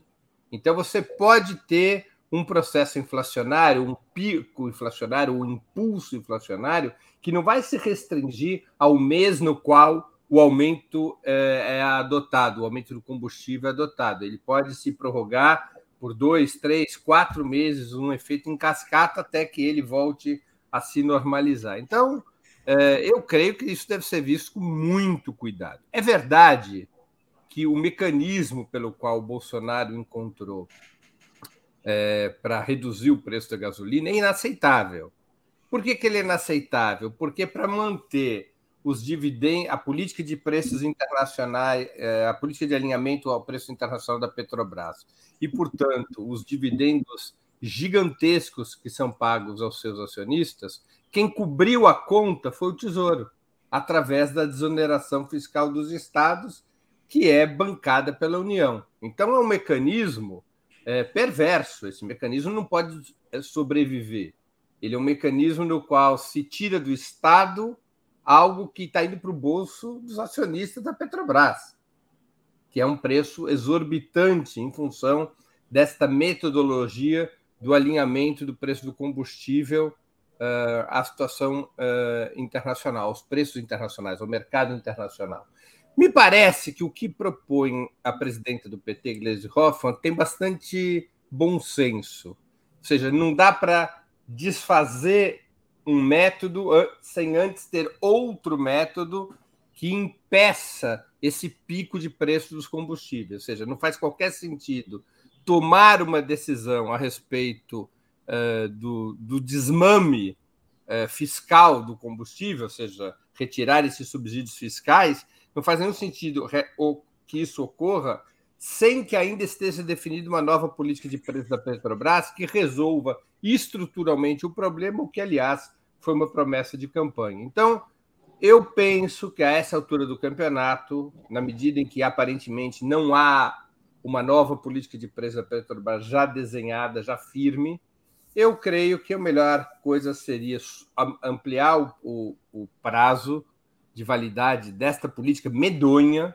de subsídio fiscal combustível por mais 30 ou 60 dias, estabelecendo uma ordem direta do principal acionista da Petrobras, que é o governo, para que a Petrobras apresente uma nova política de prazo no mesmo prazo, uma nova política de preço no mesmo prazo, de tal maneira que quando você fizer o desmame fiscal, você já tem uma nova política de preços que traga o custo para quem tem que pagar, que são os grandes acionistas da Petrobras que estão ganhando volumes é, de lucros, estão ganhando montantes de recursos como dividendos completamente fora de qualquer média mundial.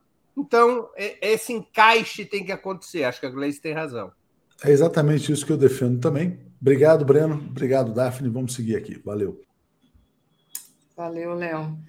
Bom, deixa eu agradecer a todos que estão nos acompanhando, pedir para o pessoal deixar o like e é, compartilhar essa live. Quem puder ainda, torne-se membro aí no YouTube, no botão tornar-se membro. O Samuel Urban diz assim: se aumentar a gasolina no interior do Nordeste, não teremos nem condição de irmos trabalhar, pois aqui o transporte é só feito por carro, carro, não há ônibus. Então, lembra aqui o nosso internauta.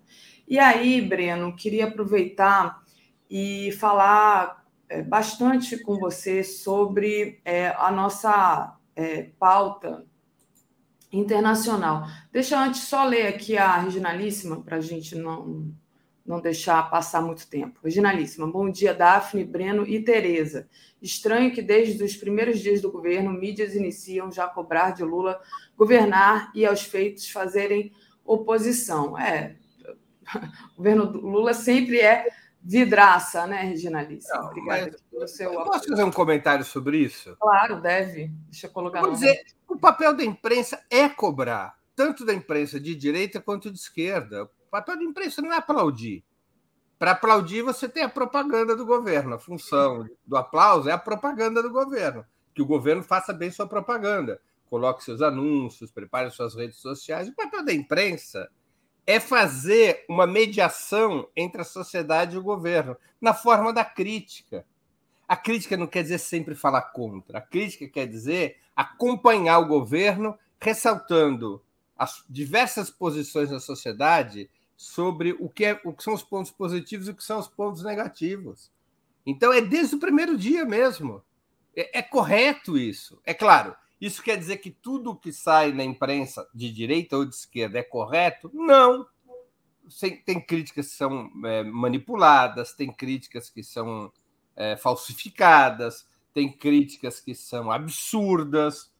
Não é? é evidente que você tem distintos comportamentos na mídia. Agora, nós não podemos imaginar que devamos ter. Eu, eu, eu quis comentar sobre isso, Daphne, para que não se crie na nossa na audiência da mídia independente a percepção que o papel da mídia independente é apoiar o governo ou elogiar o governo, porque não é este o papel.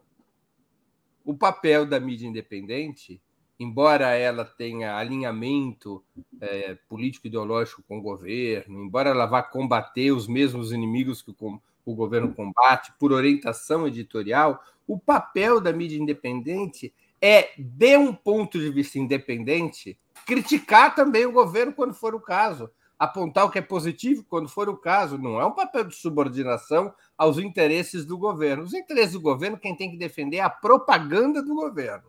São papéis bem diferentes. Sim, concordo.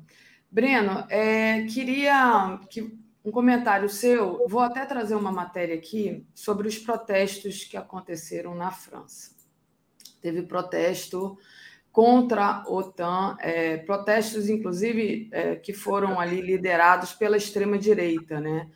Mas, enfim, dentro desse quadro aí da guerra da Ucrânia, queria é, que você é, falasse um pouco sobre isso, como é que você viu esses protestos e esse, talvez, cansaço da Europa em relação a essa guerra. Olha, são distintas as correntes de opinião pública na Europa que começam a se mobilizar contra o esforço de guerra da União Europeia e da OTAN ao lado da Ucrânia.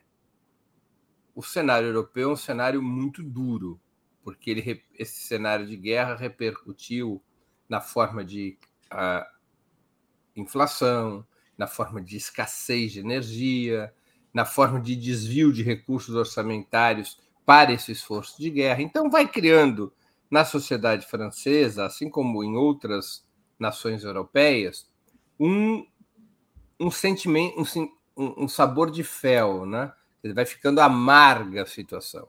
E você vai começar a ter protestos dos mais, das mais distintas origens. Você vai ter protesto da extrema-direita, você vai ter protesto de esquerda, você vai ter protesto das chamadas forças antissistema. Ou seja, as forças que se colocam contra esse longo pacto atlântico que se estabeleceu logo depois da Segunda Guerra Mundial sob a hegemonia dos Estados Unidos. O que acontece em 1945? Os Estados Unidos, quando se dá conta que o impacto da vitória soviética sobre os nazistas teria repercussões não apenas no território soviético, mas também repercussões na Europa e em outros continentes, os Estados Unidos correm para garantir que a Europa fique sob sua tutela, ou pelo menos a parte ocidental da Europa fique sob sua tutela, na medida em que o avanço do Exército Vermelho, mais a revolução na Iugoslávia e na Albânia, haviam permitido a Moscou construir o campo socialista, é? que até 1991 integrava várias nações da Europa Oriental. Então, os Estados Unidos constroem simultaneamente mecanismos econômicos e militares para constituir um sistema sob sua tutela, sob seu comando, sob sua hegemonia. Do ponto de vista da economia, lança o famoso Plano Marshall, que permite à Europa se reconstruir com recursos norte-americanos e abrindo espaço na Europa para os capitais norte-americanos e para as mercadorias e serviços ofertadas pelos Estados Unidos. Quer dizer, os Estados Unidos conduz a reconstrução da Europa Ocidental através dos seus fluxos de capital e de mercadorias. E teve um instrumento militar, que foi a OTAN, a Organização do Tratado Atlântico Norte, que colocou toda a Europa sob a batuta norte-americana no que diz respeito aos aspectos militares. Então, esse sistema é, incluiu não apenas as correntes conservadoras, mas incluiu também o que era a social-democracia europeia. Ali, a partir de 45, a social-democracia europeia, que até então era uma corrente reformista do movimento operário, o movimento operário se dividia em duas correntes, uma corrente reformista, que era a social-democracia, e uma corrente revolucionária, que eram os comunistas. A partir do fim da Segunda Guerra, esta corrente reformista, que é a social-democracia, ela sofre uma transformação. Ela deixa de ser uma corrente do movimento operário, ela deixa de ser uma corrente socialista, ela deixa de ser uma corrente que, ainda que vagamente, propusesse a superação do capitalismo e se transforma numa corrente é, que integrava o bloco burguês na Europa. Ela se transforma numa corrente pró-imperialista, numa corrente integrada ao sistema imperialista dirigido pelos Estados Unidos. Então, se criou esse sistema no qual, em cada um dos países, iam se alternando governos é, é, democrata-cristãos, conservadores, com governos sociais-democratas. É claro que, é, durante 30 anos, o, a existência da União Soviética e de um movimento operário muito forte em alguns dos principais países da Europa fez com que a burguesia entendesse ser possível e obrigatório, em função das pressões que recebia da, a, a, da situação internacional, da situação interna, a burguesia vai fazendo concessões para construir o chamado estado de bem-estar social. Né? Mais ou menos ali entre 1945 e 1975, a gente tem essa situação. Melhorou muito a vida da classe trabalhadora nesse período. Qual era o grande medo da burguesia europeia? Se ela não fizesse concessões importantes à classe trabalhadora dos seus países, a influência dos comunistas poderia levar à expansão do movimento revolucionário para a Europa Ocidental, especialmente na França e na Itália, havia partidos comunistas muito poderosos. Em alguns países da Europa, para conter a possibilidade revolucionária, a burguesia optou pelo fascismo, mesmo no pós-guerra. Vamos nos lembrar que a ditadura na, na Espanha foi até 1976, que a ditadura em Portugal foi até 1974, que a ditadura na Grécia, a chamada ditadura dos coronéis, também foi até 1976. Vamos nos recordar uh, que a Europa não era apenas a democracia liberal, havia setores da Europa, no sul da Europa, subordinados ao fascismo. Então, uh, mas de toda maneira, é, houve essa construção. Esse sistema, depois de 1991, esse sistema começou a entrar em crise, porque a burguesia europeia e a burguesia norte-americana viram no colapso da União Soviética a possibilidade de reverter direitos dos trabalhadores, de reverter direitos até mesmo dos trabalhadores de renda média ou da classe média. Então você começa a ter um processo paulatino, lento e seguro, mas firme, de desconstrução dos sistemas de saúde, dos sistemas de educação, das da, reformas regressivas das aposentadorias, reformas regressivas dos direitos trabalhistas, precarização do trabalho. É? A economia europeia vai adotando essas reformas liberais,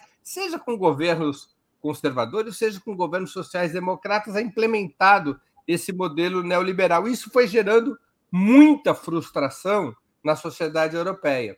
E essa frustração ela se, ela se potencializa quando parte da, da, da, da sociedade vê os recursos que são legados à educação, à saúde, à aposentadoria serem transferidos para a guerra na Ucrânia.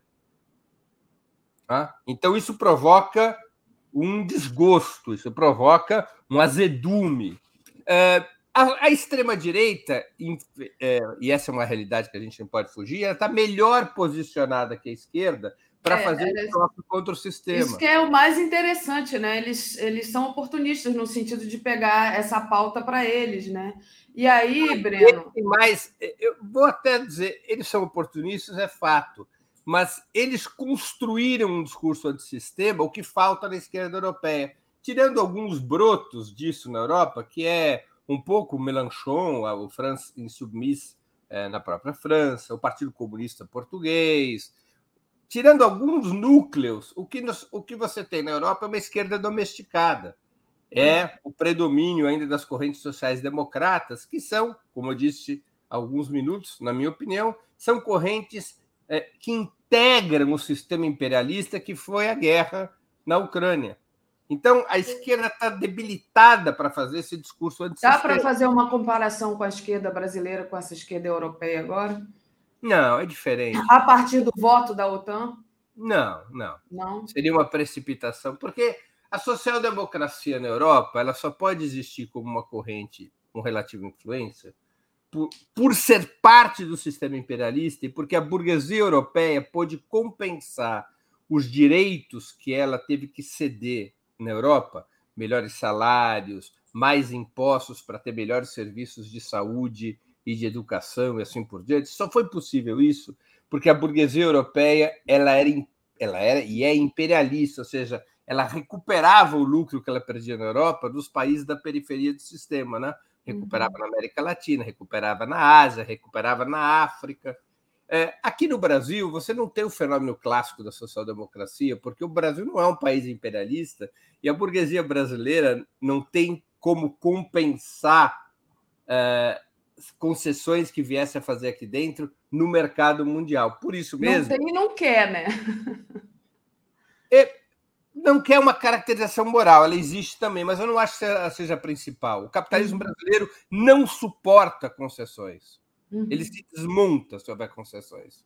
Porque o capitalismo brasileiro ele depende estruturalmente, na minha opinião, da superexploração do trabalho, portanto, dos baixos salários e de direitos escassos, depende do monopólio da terra e depende da subserviência aos centros imperialistas. O capitalismo brasileiro deixa de existir se esses pilares forem afetados. E a burguesia sabe disso. Tanto é assim que qualquer governo que se aproxima de mudar um pouquinho esses pilares, a burguesia entra em, em, em chilique não é? e vai para uma política golpista. Assim foi 64, assim foi 2006 e voltará a ser, não nos iludamos.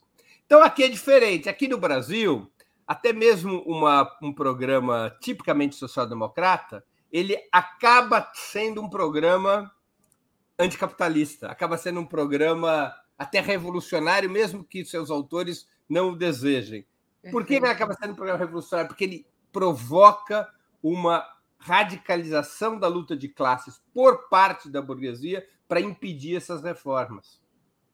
Né? Então, é uma situação bem diferente. É, eu imagino até que tenha setores da esquerda brasileira que gostariam de ser como a social-democracia europeia.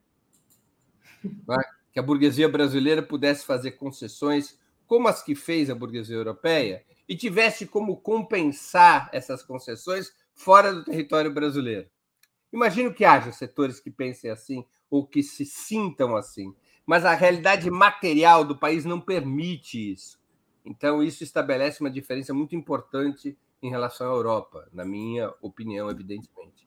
Perfeito. Daqui a pouquinho a gente vai continuar falando, é, aprofundar mais nesse voto é, da ONU, mas eu queria antes falar ainda sobre o oportunismo da direita, que é a, o candidato à presidência dos Estados Unidos, do Partido é, Republicano, o Vivek Ramaswamy, eu acho que é assim que se fala, que pediu o fim da ajuda à Ucrânia, essa, essa figura aqui.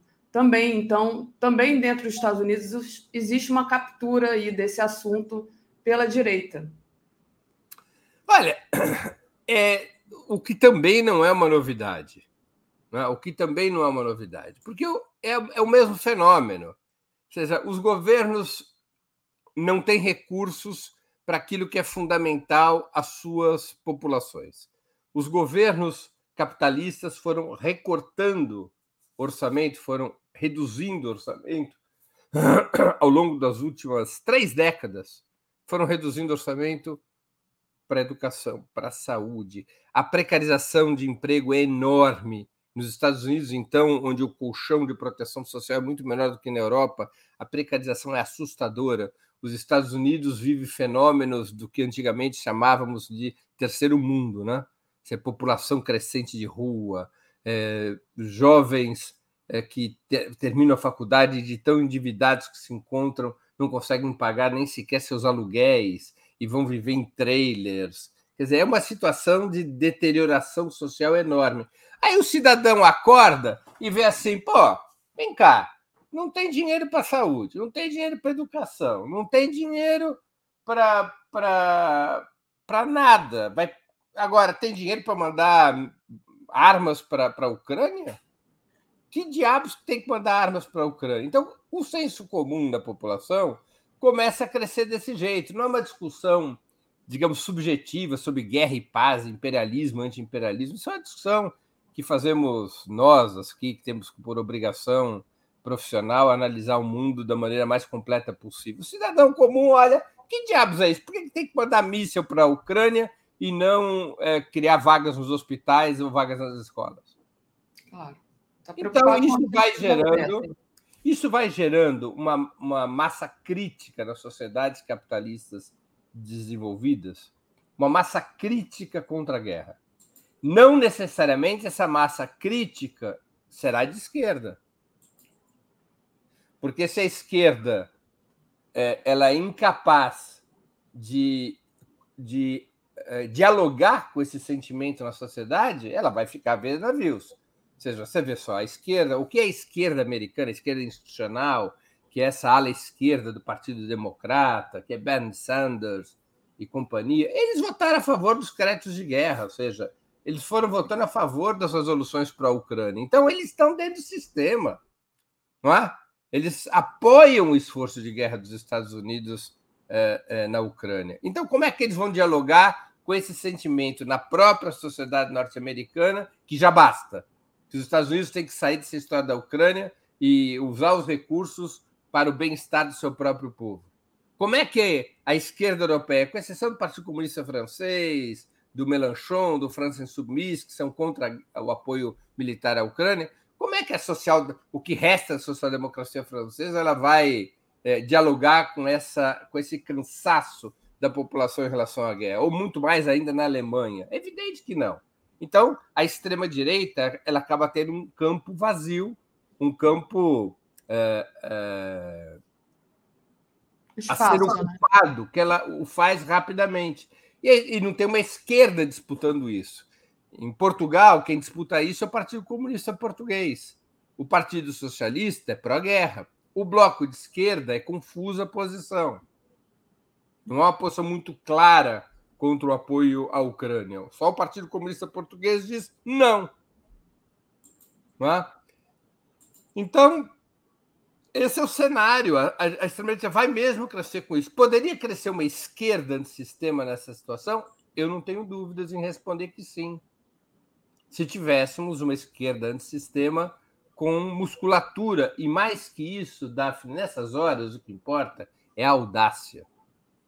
Ah, uma vez perguntaram ao Danton, um dos líderes da Revolução Francesa, alguns dizem que foi o Robespierre, mas a maior parte dos historiadores concorda que foi o Danton, o líder moderado da Revolução Francesa.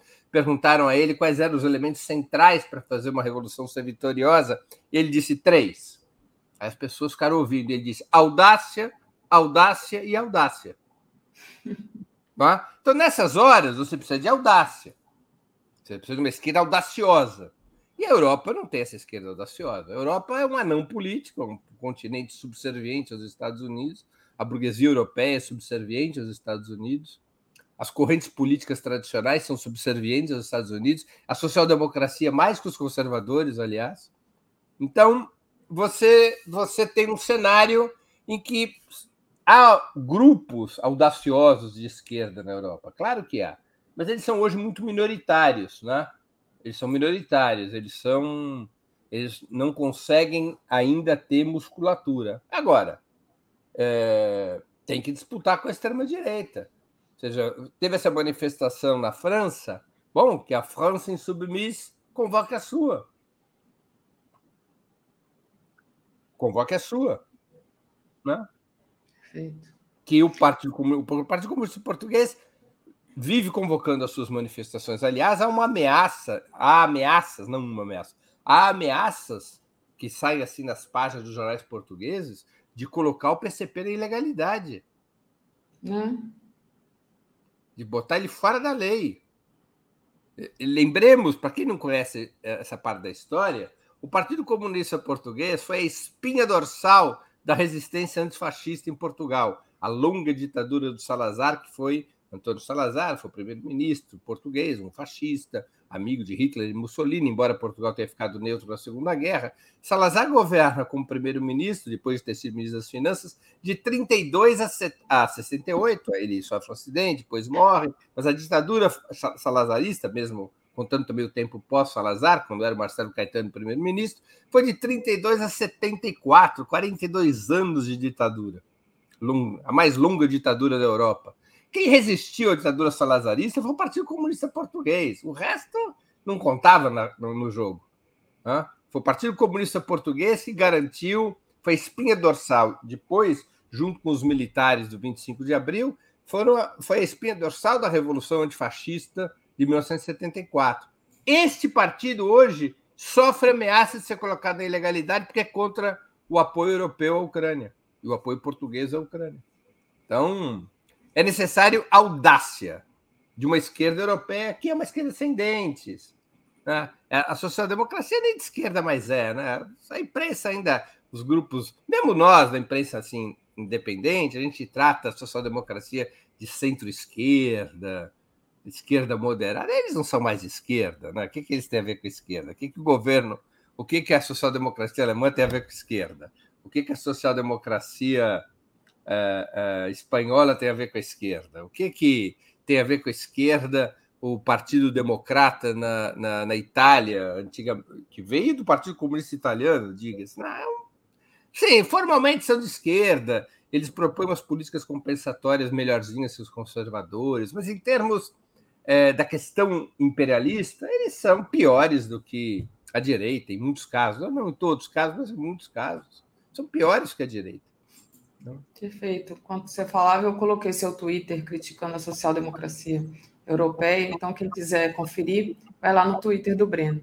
Aproveito e dou uma, uma paradinha aqui para agradecer aos nossos internautas, o Clides Novaes. Breno, faz um programa sobre política europeia, ele está pedindo. Agradecer ao Jânio Alcântara, que apoiou a gente.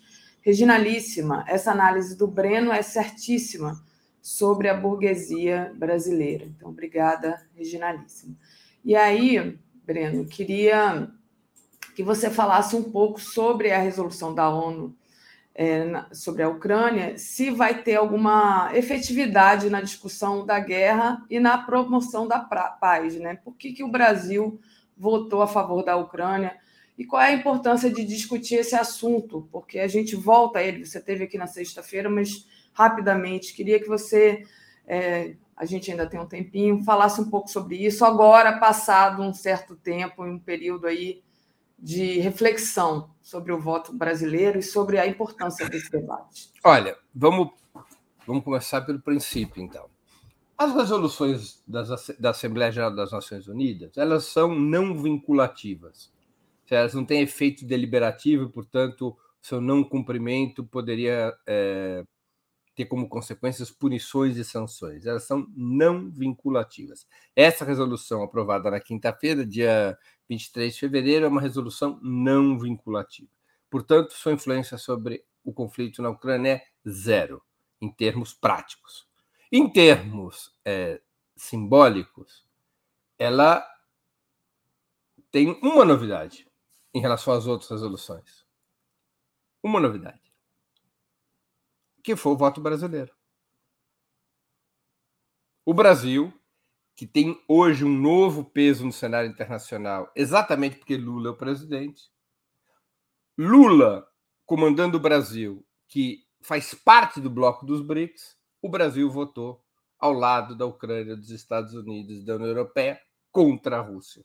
Esse é o fato novo na Assembleia Geral. um dos países do BRICS votou ao lado dos Estados Unidos, da União Europeia e da Ucrânia. O único país a fazê-lo foi o Brasil. A Rússia, evidentemente, votou contra, e China, Índia e África do Sul se abstiveram. É? O Brasil votou contra a Rússia. O chanceler brasileiro alega, e eu quero aqui esclarecer é, bastante esse tema, o chanceler brasileiro Mauro Vieira alega que o Brasil adotou essa posição porque a resolução da ONU chama a paz e pede um cessar-fogo, reclama um cessar-fogo. O chanceler Mauro Vieira está exagerando nessa sua opinião transmitida em entrevista à CNN na sexta-feira passada. O documento, a resolução da ONU, não fala em nenhum momento em cessar-fogo. Cessar-fogo é um termo técnico na linguagem diplomática e na linguagem militar que equivale à trégua. Embora a trégua seja um cessar-fogo formalizado, é a única diferença, é, que é a seguinte situação: você não exige nenhuma concessão de nenhum dos lados, simplesmente os combates cessam, mantendo cada uma das forças em conflito o seu mesmo espaço territorial. Não há pré-condições. Não, é isso que é o cessar-fogo.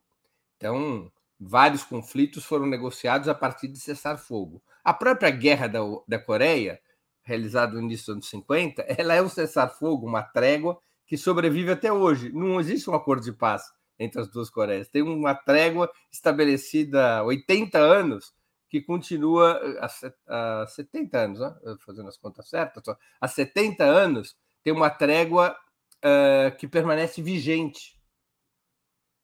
Não é? Então, não é isso que fala o documento. O, o, trecho do documento que fala em cessar hostilidades e não cessar fogo, ele está condicionado a que a Rússia se retire dos territórios ucranianos internacionalmente reconhecidos. Ou seja, no fundo, o que o documento diz a fazer essa aparente concessão ao Brasil o que o, que o, o documento diz é uh, o caminho da paz é a capitulação da Rússia. A Rússia tem que sair não apenas do Donbass, mas tem que sair da Crimeia também, porque o Ocidente não reconhece a Crimeia como território russo, reconhece como território ucraniano. A Rússia já estava sob sanções por causa da Crimeia. Então, é, eu acredito, a minha opinião, é, Daphne, é de que a União Europeia e os Estados Unidos botaram ali um, umas palavrinhas sobre a paz, para enganar trouxa, para fazer, um, um para fazer uma mise-en-scène e para ter o voto do Brasil. Da mesma maneira, meio pega de surpresa, eu acho que também foi como a Rússia operou às vésperas da votação, dizendo que estava analisando a proposta brasileira e tal e coisa, para ver se talvez levasse o Brasil a se abster. Né? Acho que a Rússia teve um retraso diplomático na sua ação. Acho que o Ocidente agiu com mais rapidez em relação ao Brasil. E o Brasil é, o governo brasileiro adotou uma política, uma decisão que eu considero um grave equívoco. Um grave equívoco. Pelos seus efeitos práticos, não, mas pela maneira como essa resolução posiciona o Brasil. Posiciona o Brasil ao lado do sistema imperialista. Isso quer dizer que eu sou favorável a que o Brasil tivesse votado com a Rússia e contra a resolução? Não. O Brasil tinha o caminho da China, o Brasil tinha o caminho da África do Sul, o Brasil tinha o caminho da Índia. Pô, a Índia é governada por, pela direita, pelo Modi. A África do Sul é governada por um partido que é bem parecido com o PT, o Congresso Nacional Africano. Abstenção. Até mesmo para relegitimar o discurso anterior do presidente Lula, que não aceitava olhar para a guerra na Ucrânia apenas pelo lado da transgressão cometida pela Rússia ao invadir a Ucrânia. Ele sopesava dois elementos diferentes: os ataques, as ameaças, a escalada sofrida pela Rússia e a ação da Rússia. Você tem dois problemas e não um.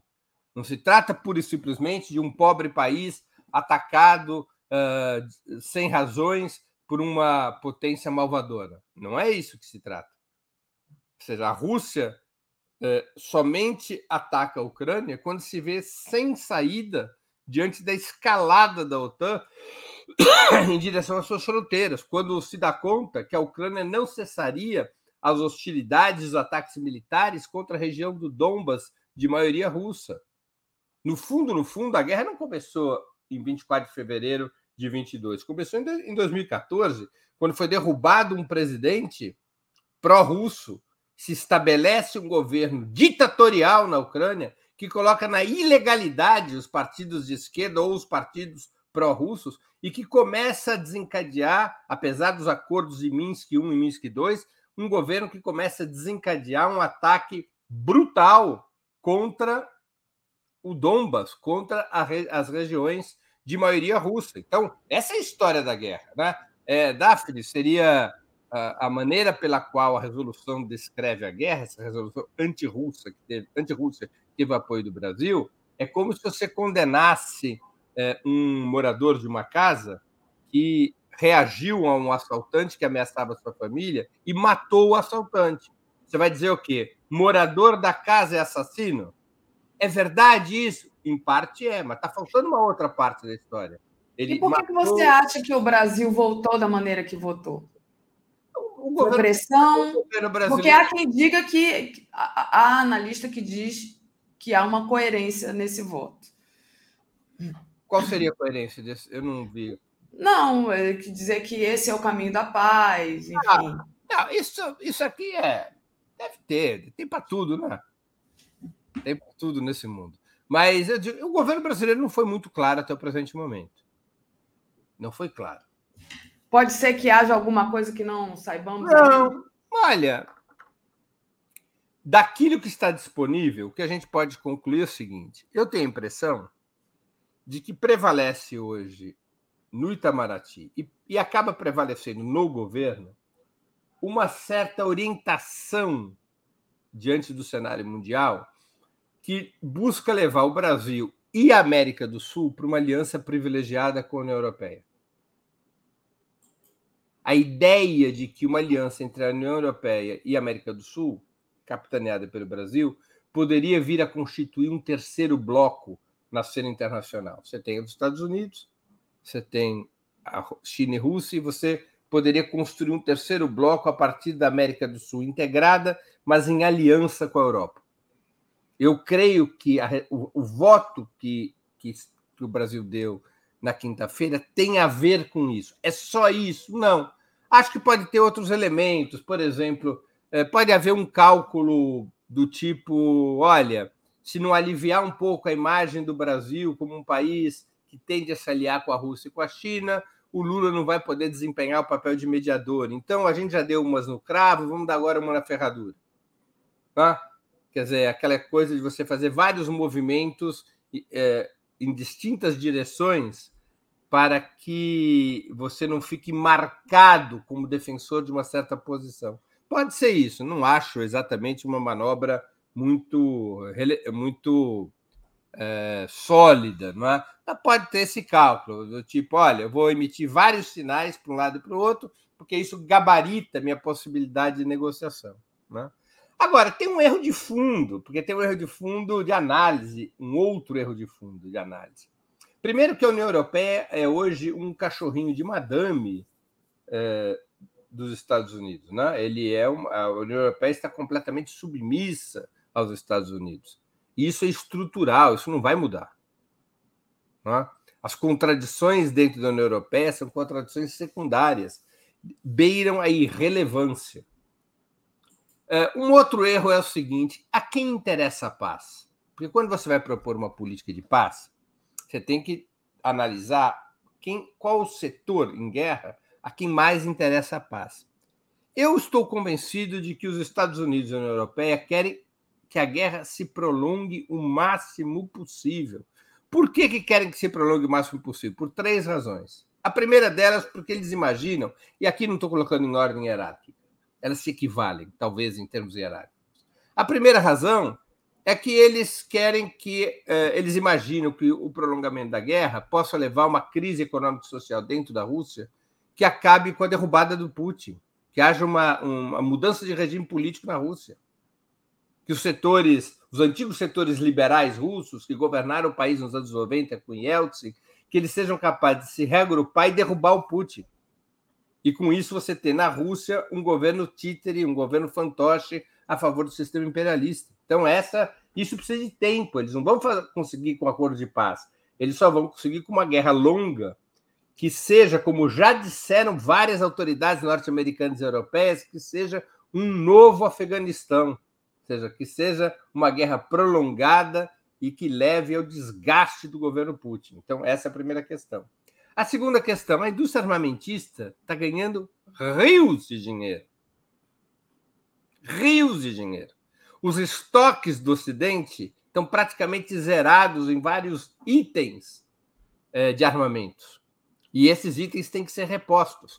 E as encomendas eh, são enormes. Os, o orçamento militar dos países europeus, o da Alemanha, por exemplo, está dobrando. A mesma coisa está acontecendo nos Estados Unidos. A indústria, o chamado complexo bélico industrial, que é o carro-chefe da economia americana, ele está bombando. Eles vão querer que acabe esse maná, esse pote de ouro no fim do arco-íris. Na verdade, é um pote de ouro no início do arco-íris. Não vão. E um terceiro elemento que eles consideram que, por tabela, esse desgaste militar da Rússia com o prolongamento da guerra afeta a China. Ou obriga a China a exercer solidariedade em relação à Rússia, inclusive fornecendo armas, de tal maneira que os Estados Unidos possa é, provocar na China um efeito semelhante ao que provocou na União Soviética, ou seja, um aumento das despesas orçamentárias com armamento, e com isso dificultando o andamento da economia chinesa, ou que coloque a China numa situação é, de debilidade geopolítica. A China conseguiu construir uma rede muito grande de alianças a partir das suas políticas externas, suas políticas externas de tipo econômico comercial, né? com a nova rota da, da, da sede e assim por diante. Então, é, se a China se aproxima demais da Rússia, os Estados Unidos podem tentar isolar a China e, com isso, recuperar espaço. Então, são essas as três razões. Então, Estados Unidos e Europa não têm interesse na paz. Curiosamente, quem tem interesse na paz é o país supostamente agressor, que é a Rússia. Porque se nesse momento houvesse um acordo de paz, se dos quatro oblasts que a Rússia controla, ou, ou, ou total ou parcialmente, ela, a, a, ela fosse dada a possibilidade de manter a Crimeia, que é o quinto oblast, que já foi conquistado há quase 10 anos atrás. Mas se dissesse à Rússia, olha, vocês podem, as repúblicas de Donetsk e Lugansk eh, podem virar russas, podem ser integradas ao território russo, vocês vão ter que eh, abrir mão das outras duas províncias, inclusive Kherson, Uh, e aí vamos, a OTAN não vai integrar a, a, a, Ucrânia não vai integrar a OTAN, só vai integrar a União Europeia. Uh, vamos estabelecer um sistema de controle de segurança para a Rússia.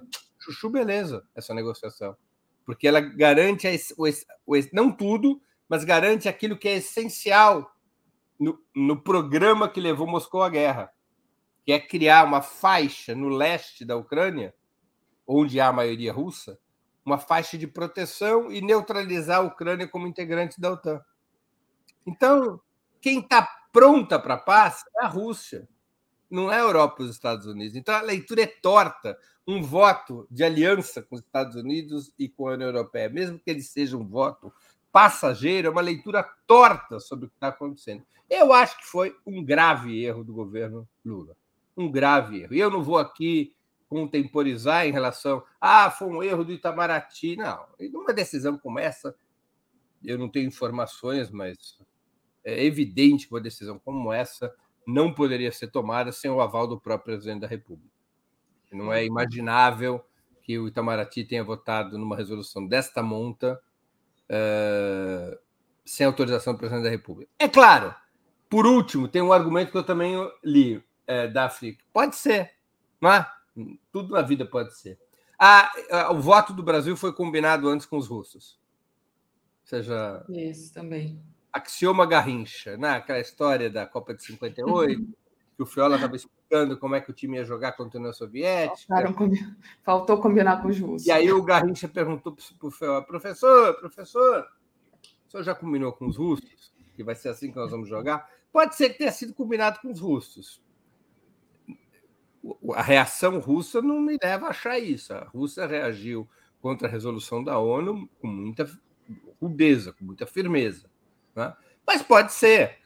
Pode ser que a Rússia esteja de acordo com uma tática do tipo, ó, deixa o Brasil aquietar um pouco os Estados Unidos e a União Europeia, para o Brasil poder fazer parte de um esforço de negociação, e isso vai ser bom para a Rússia.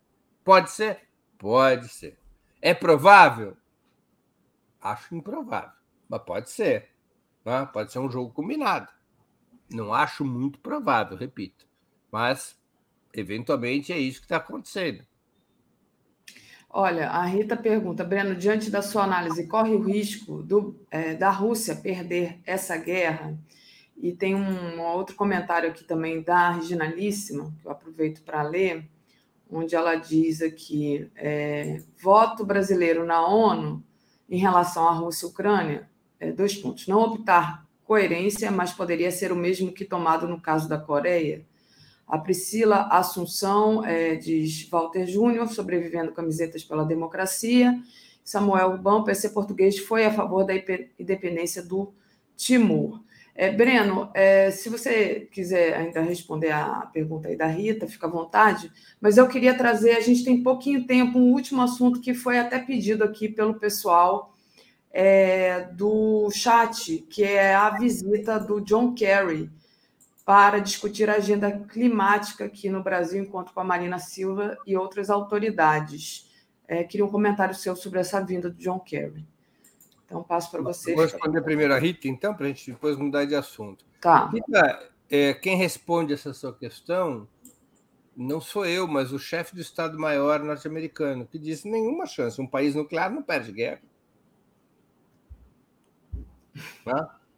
É, é, se nós entendermos perder a guerra como a Rússia é, sofreu um cataclisma e cai o Putin e o, as tropas da Ucrânia jogam a Rússia para fora do seu território, isso não vai acontecer.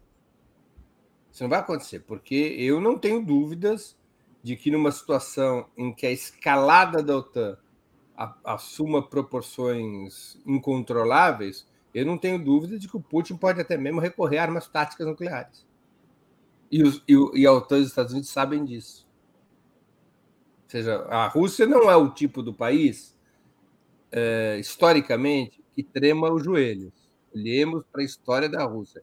Nós estamos falando de um império até 1917, em seguida, do primeiro Estado operário do mundo, que enfrentou guerras cabulosas, sem tremer os joelhos, e de um país que tem outro tipo de cultura e outro tipo de inserção no mundo. Tá? A Rússia não treme os joelhos nenhuma chance disso acontecer. Tá? Então, está é, tá posto em impasse. Está né? Tá posto em impasse. É, e não há. Assim, porque, e só para concluir, quer dizer, e levando sempre em conta que a guerra. A Ucrânia sozinha teria sido dizimada pelo exército russo. A Ucrânia conseguiu estabelecer um nível de resistência muito superior àquele que a maioria dos analistas previu, inclusive eu mesmo, porque ela teve um grau de apoio da OTAN, dos Estados Unidos e da OTAN, um grau de apoio inimaginável. Ou pelo menos que muita gente compreendia, repito, inclusive eu mesmo, compreendia como inimaginável. E a OTAN e os Estados Unidos não são um tigre de papel, eles têm recursos bélicos, eles têm recursos financeiros, têm experiência, vasta experiência de guerra. E eles botaram a Ucrânia em condições de lutar contra a Rússia. Né? Mas daí achar que a Rússia possa perder, aí é uma outra conversa. Então, agora vamos para qual outra questão? Ah, a visita do Kerry, o encontro dele com as autoridades brasileiras. Eu vou, usar uma, eu vou usar uma expressão que eu usei, acho que aqui mesmo, em outra entrevista ou em algum outro veículo, que é assim: o, o Brasil é a moça bonita do baile é a moça mais bonita do baile. Todo mundo hoje quer dançar com o Brasil. Há uma disputa pelo Brasil. É isso que a gente assistiu na própria Assembleia Geral da ONU. O tema Ucrânia-Rússia tem tudo a ver com o tema meio ambiente. Se trata de fazer com que o Brasil se desloque para um arco de alianças no qual estejam os Estados Unidos e a OTAN. É disso que se trata. Os Estados Unidos vão fazer o possível para atrair o Brasil para esse arco. Vão oferecer mundos e fundos, vão acenar com regalias, biscoitos e privilégios, com benefícios, com conversas, com ali... vão tratar o Brasil, vão flertar com o Brasil ao máximo possível. E é, de, é, é com este horizonte que nós temos que entender a vinda do John Kerry ao Brasil. Ele cumpre este papel. O tema meioambiental é um tema é, natural de flerte com o Brasil. Né? É aquela conversa com a moça mais bonita do baile que a moça gosta de ouvir. Ou seja, é uma conversa sobre um tema que lhe interessa. Né? Mas deve ser compreendido com muita cautela dentro do esforço norte-americano de recuperar sua hegemonia na América Latina. Os Estados Unidos utilizam-se sempre de muitas estradas quem acha que os Estados Unidos utiliza apenas a estrada do golpe de Estado se equivoca. Os Estados Unidos utiliza várias estradas na relação com, aquelas, com aqueles estados que é, Washington gostaria de ver sob seu comando. Aqui na América Latina, os Estados Unidos vivem uma situação muito difícil. Os, as seis principais economias da região e as seis maiores populações estão sob governos de esquerda. México, Brasil, México, Argentina, Colômbia, é, Venezuela e Chile. São as seis maiores economias da região. Estão sob comando de esquerda, diferentes correntes de esquerda, mas sob comando de esquerda. As tentativas golpistas foram frustradas. A derrota do golpe na Bolívia acendeu uma luz amarela para esse tipo de estratégia dos Estados Unidos. Então, o que os Estados Unidos estão buscando fazer? atrair novamente a América Latina. Qual é a peça fundamental para atrair novamente a América Latina? É o Brasil. O Brasil enfrenta dificuldades políticas por conta da polarização com a extrema-direita. O governo Lula é um governo que tem muitas dificuldades a resolver. É uma situação complicada no parlamento. Então, os Estados Unidos olham para o Brasil e dizem: ah, eu posso aqui estabelecer um diálogo ofertando certas certos, certas possibilidades para ver se o, o, o, Brasil joga o meu jogo. Não que o Brasil vai ficar subalterno aos Estados Unidos. Isso não vai acontecer. Não é do perfil, nem do tamanho do Brasil, nem do perfil do presidente Lula do PT. Mas ele busca neutralizar, busca neutralizar é, a liderança que Lula poderia exercer no sentido contra-hegemônico. Tenta amenizar o discurso dessa liderança, ou amenizar essa. E, e ao amenizar o discurso dessa liderança, garantir um outro tipo de diálogo dos Estados Unidos com a região. Então, é dessa maneira que a gente tem que ver a visita do Kerry. Acho que o Brasil deve aproveitar o máximo possível que os Estados Unidos têm para oferecer. Se os Estados Unidos estiverem dispostos a abrir a carteira, deve, deve tocar adiante. Agora, tem que compreender, eu tenho convicção de que o presidente Lula sabe disso perfeitamente, né? é que os Estados Unidos estão numa estratégia de envolvimento do Brasil para neutralizar o peso do Brasil e para fazer com que o Brasil se afaste o máximo possível da aliança com a China e com a Rússia. Perfeito. O Miguel da Silva disse: no baile anterior, um dançarino deu três tapas na cara da moça mais bonita. Se a moça bonita dançar de novo com ele, vai ser complicado de aceitar. O Miguel entrou aí na sua. Pois é. Na sua figura. Pois é. Mas, o, Breno, queria. É, nosso tempo terminou aqui, queria que você contasse para a gente o que, que vai rolar essa semana no Opera Mundi. Muito bem, vamos aqui. Deixa eu. É, é...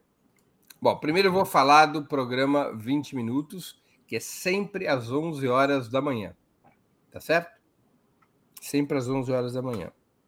Uh, hoje eu vou fazer uma exposição cujo título é Qual é a política de Lula para a guerra na Ucrânia? Vou dar continuidade, aprofundar uh, exatamente o que a gente está conversando aqui.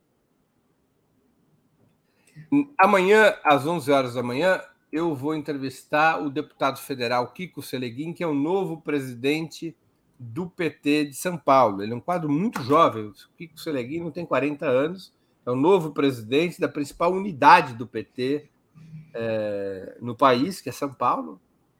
E a pergunta principal para ele é qual a política de renovação do PT? Como é que o PT pretende se renovar? O PT do Estado de São Paulo vive uma situação de muita fragilidade hoje. A exceção feita a Grande São Paulo, no interior, está muito enfraquecido. Como é que o PT pretende se renovar, se reconstruir? Então, vamos ouvir a palavra do novo é, presidente do PT de São Paulo. Na quarta-feira, eu vou entrevistar Roberto Requião, ex-governador do Paraná. O Brasil ainda pode ser um país desenvolvido? Uma conversa principalmente sobre a política econômica. Na quinta-feira, eu vou entrevistar Raquel Ronick, uma das principais urbanistas do país, e a conversa com Raquel Ronick terá como tema principal como democratizar as cidades brasileiras. Entre os temas que nós vamos tratar tem a ver, digamos, as, tem a ver também, vamos incluir também as razões estruturais de tragédias como as enchentes no litoral norte de São Paulo e quais as alternativas de políticas urbanas que o governo Lula poderia adotar para mudar esse cenário dramático das cidades brasileiras. É? Mudar o cenário dramático das cidades brasileiras. Na sexta-feira, eu vou entrevistar outro deputado petista, o Carlos Aratini, que é um dos proponentes da reforma do artigo 142 da Constituição Federal, aquela que define o papel das Forças Armadas. Uh, o, o, título na, da entrevista com Zaratini é por que mudar o artigo 142 da Constituição. Então, esse é o assunto principal que nós vamos tratar com Carlos Aratini. E haverá no dia 5 de março, domingo, um 20 minutos especial sobre os 10 anos da morte de Hugo Chávez. No dia 5 de março, são 10 anos da morte do líder revolucionário venezuelano. Então, eu vou fazer um, um programa, um 20 minutos ao vivo, uh, que vai, digamos, é, contar a vida do Chaves, sua importância para a América Latina. Às sete horas da noite, de hoje até sexta, porque agora o programa é diário, nós vamos ter o programa Outubro. Né? Cada dia é uma trinca diferente de analistas. Hoje, o tema do programa de hoje também tem a ver com o que a gente está conversando aqui. O tema do programa de hoje é, é a, a aliança principal de Lula será com a Europa? Que é um tema vital da política externa brasileira para poder explicar o voto na, na Assembleia Geral das Nações Unidas, para poder explicar o papel que Lula pretende desempenhar em relação à guerra na Ucrânia. Né? O aliado principal de Lula será a Europa? Esse é o, o, o tema principal. Hoje o programa vai contar com Ana Prestes, vai contar com Maria Carlotto e com Valério Arcari. José Dirceu é integrante sempre do trio das segundas-feiras mas ele está sob licença médica. Ele sofreu uma cirurgia às pressas na quinta-feira e ele só retornará ao programa Outubro é, daqui duas ou três semanas. Né? Então a trinca de hoje vai ser vai ser vai ser essa. Esse é o tema. E todos os outros dias, às sete horas da noite, vamos ter o programa Outubro nessa semana. Então, essa aqui é a programação principal que me envolve diretamente no programa, nos programas do Opera Mundi, Daphne. Muito bem, Breno. Queria te agradecer demais sua participação de hoje, desejar uma ótima semana para você e bom dia também. Obrigada. Bom dia, Daphne. Boa semana também. Bom dia, boa semana a todos que nos escutam nesse momento. Eu, ou nos assistem. Até lá. Comentário de Tereza Cruvinel. Bom dia, Tereza. Bom dia, bem? Daphne. Bom dia, comunidade. Boa semana. Semana começando. Boa semana. Vamos lá. Semana, inclusive, que agora vai realmente. A gente não pode dizer que o, o ano começou, porque já aconteceu tanta coisa, mas que é, as coisas que a gente esperava que acontecesse depois do carnaval vão realmente acontecer, porque agora sim acabou o carnaval. É, Tereza, hoje o Lula vai se reunir com os ministros para decidir sobre a tributação dos combustíveis, né? A escolha é entre a volta da cobrança com aumento de preços ou a continuidade da isenção com perdas fiscais. A gente tem até uma matéria aqui, a Glaze é contra a manutenção, o alongamento do prazo. Está aqui, olha. Então, Lula, Haddad e Jean Paul Prats definem hoje os preços dos combustíveis. A presidenta do PT, Gleisi Hoffmann, é contra a volta dos impostos antes de uma nova política de preços do Petrobras. Então, seria acabar com aquele danado daquele PPI. Como é que você está na expectativa desse encontro? O que, que você acha que pode ser decidido? Pois é, esse é o assunto mais importante para da semana, é, do ponto de vista dos cidadãos. Né? É um assunto que tem impacto na vida diária. E se o governo é, optar por é, reonerar os combustíveis, ou seja, voltar a cobrar os impostos federais, que foram isentos pelo Bolsonaro, aí nós vamos ter um aumento, por exemplo, na gasolina de cerca de 70 centavos. E isso tem custo político, né? Rememorando, né, foi o Bolsonaro, é, é de olho na eleição, que primeiro rebaixou o ICMS, que é o imposto dos estados, né? Aí contrariando os governadores que passaram a perder receitas. Não satisfeito, porque isso deu um rebaixo, um rebaixamento, mas não tanto quanto ele queria. É, ele isentou, zerou né, a cobrança de impostos federais até 31 de dezembro. Naquele momento já houve uma primeira disputa entre a área política e a área econômica do novo governo Lula, é, e optou-se ali por, né, no primeiro dia de governo, é, prorrogar a isenção, é, a não cobrança de impostos federais até é, 28 de fevereiro, dois meses. Mas depois a gente sabe, janeiro foi tumultuado, é, o governo não avançou é, na definição de uma política de preços definitiva para os combustíveis e agora estamos aí. É, houve atrasos também na nomeação do presidente da Petrobras, né? que ainda é interino. Então, nós estamos aí na véspera do fim dessa eh, decisão de prorrogar a isenção até 28 de fevereiro, e essa disputa é, entre as duas áreas do governo, porque todos têm um pouco de razão, né? É, ou sou, todos têm sua razão. Né? Do lado da equipe do ministro Haddad, da Fazenda, é claro que o governo está perdendo dinheiro, né? com isso é, está debilitando as contas públicas e até criando é, discursos de que o governo não zela pelo equilíbrio fiscal, está deixando de cobrar impostos para manter os preços baixos. E é verdade que em nenhum lugar no mundo os, os combustíveis vão ficar sem, sem tributação né, a vida inteira. Isso não é razoável. É, mas tem razão também a área aí que tem como porta-voz a presidente do PT, Gleisi Hoffmann, de que é, é preciso encontrar uma solução definitiva para esse problema, até porque foi uma promessa de campanha do Lula de mudar a política de preços, acabar com essa paridade internacional, e, e só que isso não foi feito por razões diversas, inclusive por é, atrasos aí na, na composição da nova direção da Petrobras. Né? Essa reunião de hoje, né, que deve estar começando agora, tem lá como participantes é, é, principais né, o, o, presidente, o ministro Haddad, é, o presidente da Petrobras, né, e acho que o Rui Costa, chefe da Casa Civil, também. É, eu não sei, assim, eu. É, o Rui Costa tenho... também vai participar. Quem? O Rui Costa também vai participar. O Rui Costa também. De certa forma, ele, ele representa a ala política, né? É, eu acho que o Rui Costa está mais, tá mais alinhado com a área política do governo, que quer a prorrogação por mais dois meses. Eu acho que é o que vai prevalecer. Acho, mas assim, é, ninguém tem bola de cristal aqui, nem está fazendo leitura mental do presidente, que é quem vai bater o martelo. Né? É, eu acho que vai prevalecer e é, já vai ser adiantado hoje uma como seria mais ou menos essa nova política de preços.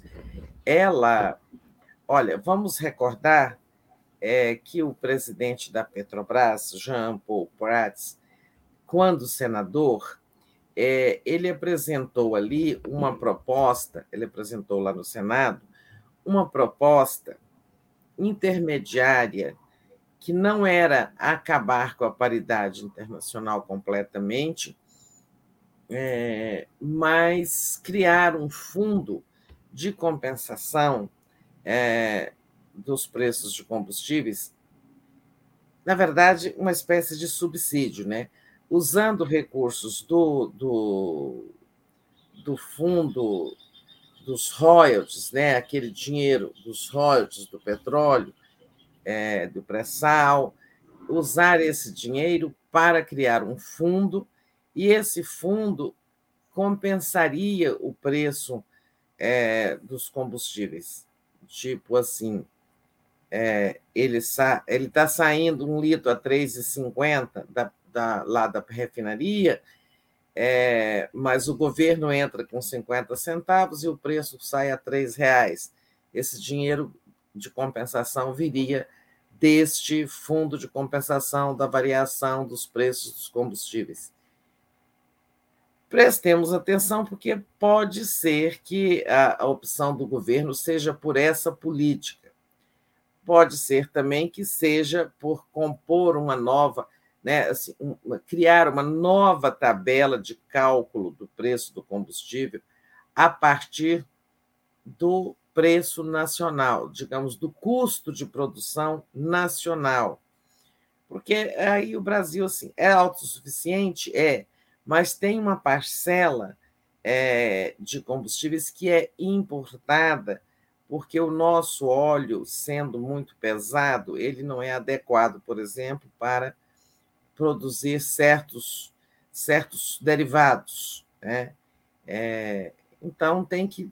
Existe alguma incidência de preço internacional, mas não é, inter, não é 100% de incidência, nós não somos completamente. Né? Se nós fôssemos importadores é, plenos de, de combustíveis, tudo bem, tinha que seguir o preço internacional, importava tudo, mas não é verdade. Nós produzimos muito petróleo, refinamos muito petróleo. É, então, assim, esse dilema lá está posto. Eu acho que o presidente tende a arbitrar por mais dois meses, ou seja, mais março e abril, e até lá teríamos que ter uma nova definição. Agora, é, é claro que é, em algum momento, mesmo com essa mudança, vai ter uma mexida nos preços dos combustíveis, né? Estão lá com ICM, ICMS rebaixado a 17%, impostos federais a zero. Então, alguma hora vai ter aumento de preço. E é, na hora que isso acontecer, eu acho que assim, quando acontecer, por mínimo que seja, tem impacto na inflação. Né? Agora, por exemplo, se for, se não for, se não for prorrogada a isenção dos tributos federais, nós vamos ter um impacto de duas naturezas. Impacto político, porque há mais 70% na bomba, significa que a gasolina que está a 5,10 por aí vai chegar a perto de R$ reais, isso é desgaste para o governo, para o presidente e tal. E tem também o impacto sobre a inflação. Né? O, o diesel é, repercute muito sobre cargas, transporte de cargas, somos um país que move suas mercadorias sobre rodas de caminhão, né? E também a própria gasolina, ela afeta muito o humor da classe média, mas ela também afeta preços, né? É, impacta a inflação. Você tem, por exemplo, transporte, é, uma área de toda uma área de transportes, táxis, é, motor, é, transporte por aplicativo, é, é mesmo alguns outros veículos que fazem transporte de carga que são movidos a gasolina e não a diesel. Então, também tem repercussão na inflação. É um ano difícil para a economia brasileira, com previsões que não estão né, é, é, positivas, pelo contrário, as, as previsões são de contração da economia, por isso o presidente está tão empenhado né, em é, reduzir juros para que a economia possa é, deslanchar, é, gerar emprego, gerar renda, gerar movimento financeiro, né? É, e tem esse problema dos combustíveis, que aí é uma herança do Bolsonaro. Vamos lá, que eu vou te dar um tempo, era o que eu tinha a dizer sobre este assunto. Vou te dar um tempo para nos atualizar aí com a nossa comunidade. Perfeito. O Clides Novaes diz assim: bacana, temos um filósofo na Petrobras. Está fazendo uma piada com o nome do Jean Paul Prats, né? Na verdade, ah. comparando ao Jean Paul Sartre. É, Jean Paul Sartre. E o Gilberto Cruvinel, bom dia, Tereza. Essa proposta do fundo feita pelo Prates é, no fundo, aceitar o PPI. O Nacif acusa o Prates de estar ligado a interesses privados. E a promessa é, de acabar com o PPI? Ele pergunta. Pois é, o presidente, de fato, é, prometeu é, acabar com essa política é, na campanha, essa é vinculação internacional. Agora, temos que levar em conta a, a Petrobras. O, o Jean Paul Prats, é verdade, eu concordo com o Nassif, quando ele fala em compensação, é, o governo estará subsidiando o preço dos combustíveis com o, o, o, fundo né, é, alimentado pelos royalties e tal, mas isso seria manter a política de vinculação internacional. Agora que ele é presidente da Petrobras, então, por isso que eu estou dizendo que é preciso levar em conta a posição dele, né? É, e isso a gente sabe que o presidente da Petrobras manda muito, né? É, eu acho que ali é, vai ter é, uma arbitragem do presidente, né? e ele tenderá a forçar a barra no sentido de acabar com a PPI. Só que a, a, Petrobras, o presidente manda muito, mas não manda sozinho, né? É isso que é a questão que a gente tem que prestar atenção. A Petrobras não é uma empresa do governo, né? Ela não é mais uma estatal, ela é uma empresa de economia mista. Ela tem o, o, o, o governo como sócio majoritário, mas ela tem é, uns 37% de acionistas privados que tem voz no conselho de administração. Exato. Então, mudar a política de paridade internacional não será um parto fácil, né? Porque é, os investidores privados, os donos de ações da Petrobras, eles vão defender essa política de vinculação internacional porque ela gera lucros, gera dividendos, né?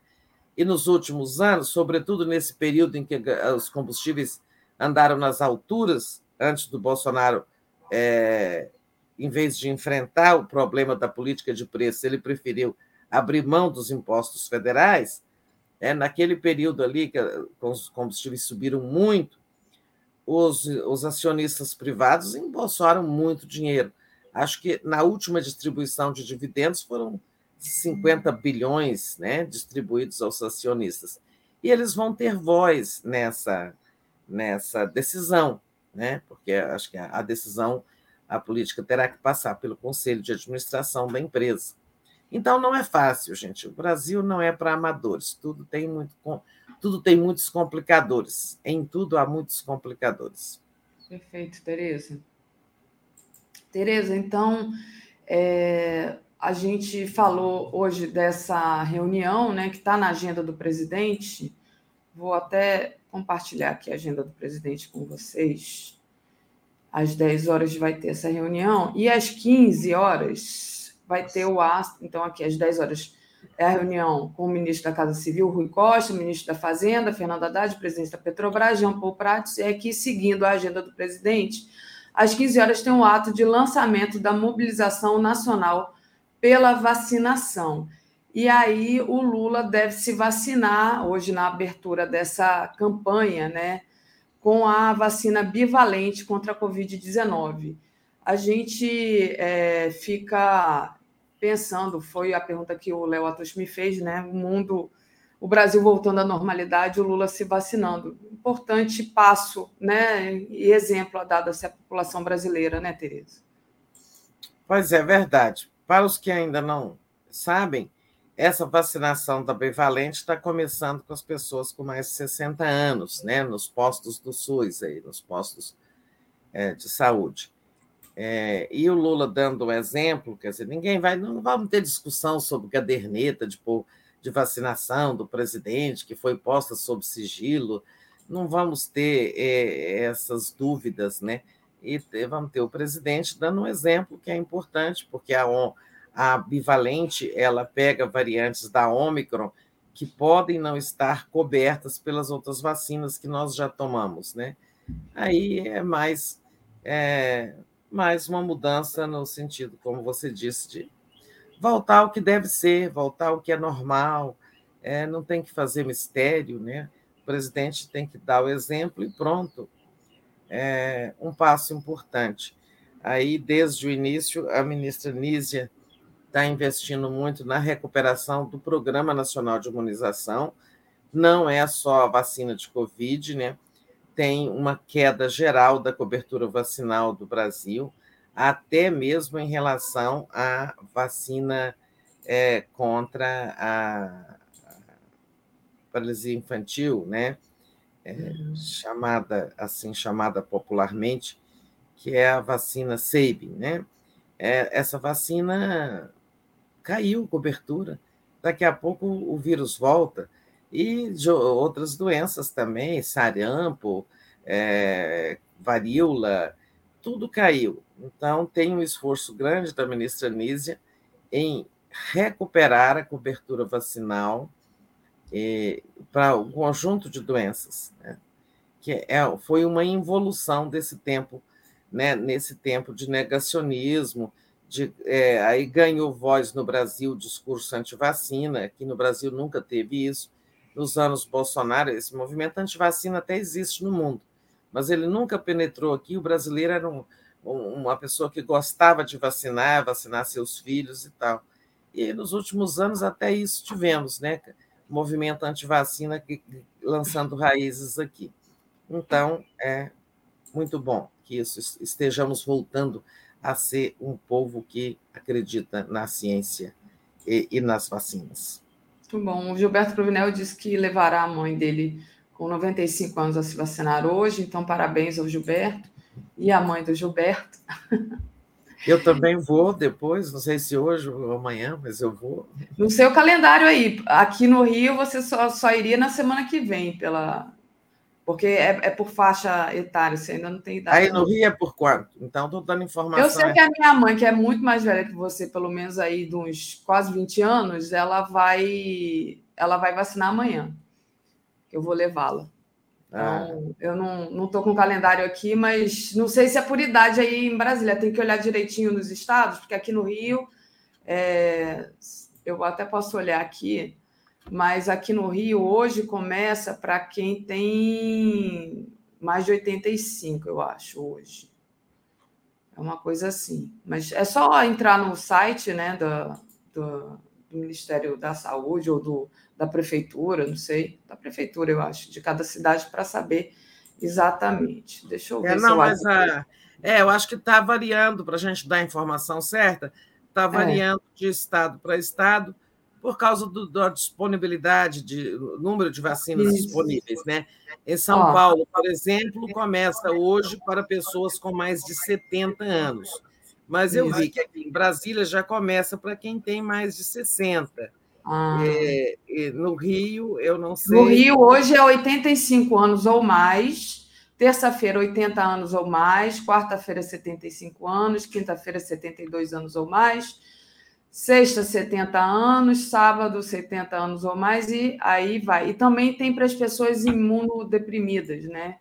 Que aí é diferente. Então, para quem tem um problema é, imunocomprometidas. Então, hoje, é, hoje aí, 60 anos ou mais para quem é imunocomprometido.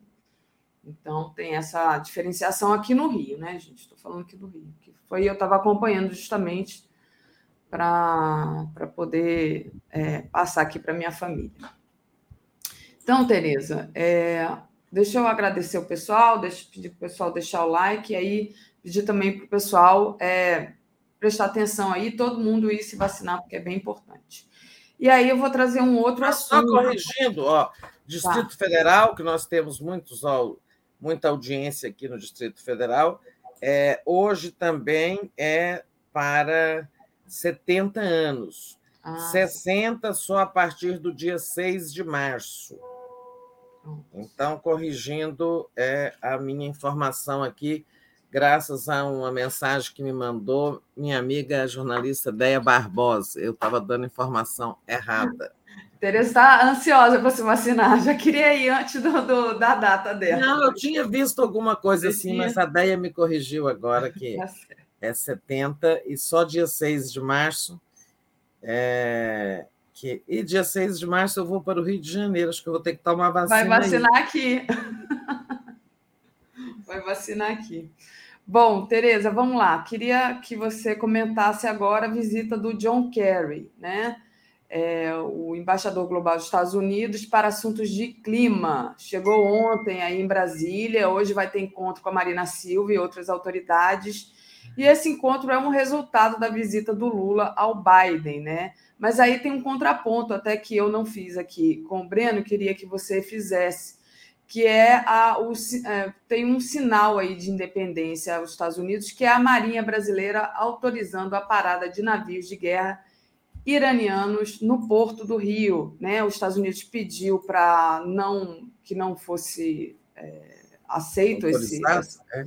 é, mas o Brasil ignorou o pedido dos Estados Unidos e autoriza a chegada de navios iranianos ao porto do Rio. Então, Tereza, visita do Kerry depois, se você quiser comentar esse, essa independência aí brasileira. É, são sinais assim que o Brasil emite para preservar ou realçar sua independência é, contra o discurso que está circulando, sobretudo nos círculos é, intelectuais da esquerda, de que o Brasil está fazendo um alinhamento automático com os Estados Unidos por causa daquele voto na, naquela aquela resolução da ONU é, que pede ali o fim da, é, da ocupação de terreno, territórios ucranianos pela Rússia.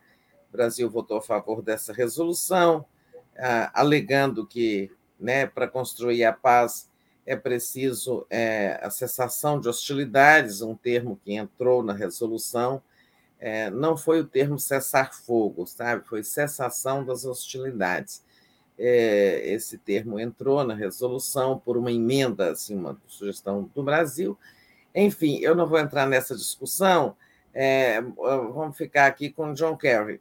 É, ele chegou ontem, já fez um passeio, já foi na catedral, já olhou as, os monumentos arquitetônicos da cidade, foi num clube aí, é, clube diplomático, etc. É, hoje tem reuniões com a Marina Silva, terá tem um almoço no Itamaraty, tem reunião com a ministra dos Povos Indígenas, Sônia Guajajara, tem encontro com o vice-presidente Geraldo Alckmin.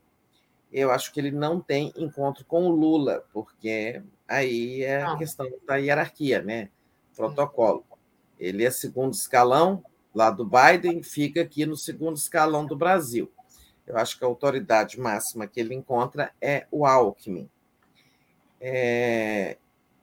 E nessa pauta, é claro, a colaboração americana com a preservação da Amazônia. Ele vai discutir formas de combate ao desmatamento com a Marina Silva.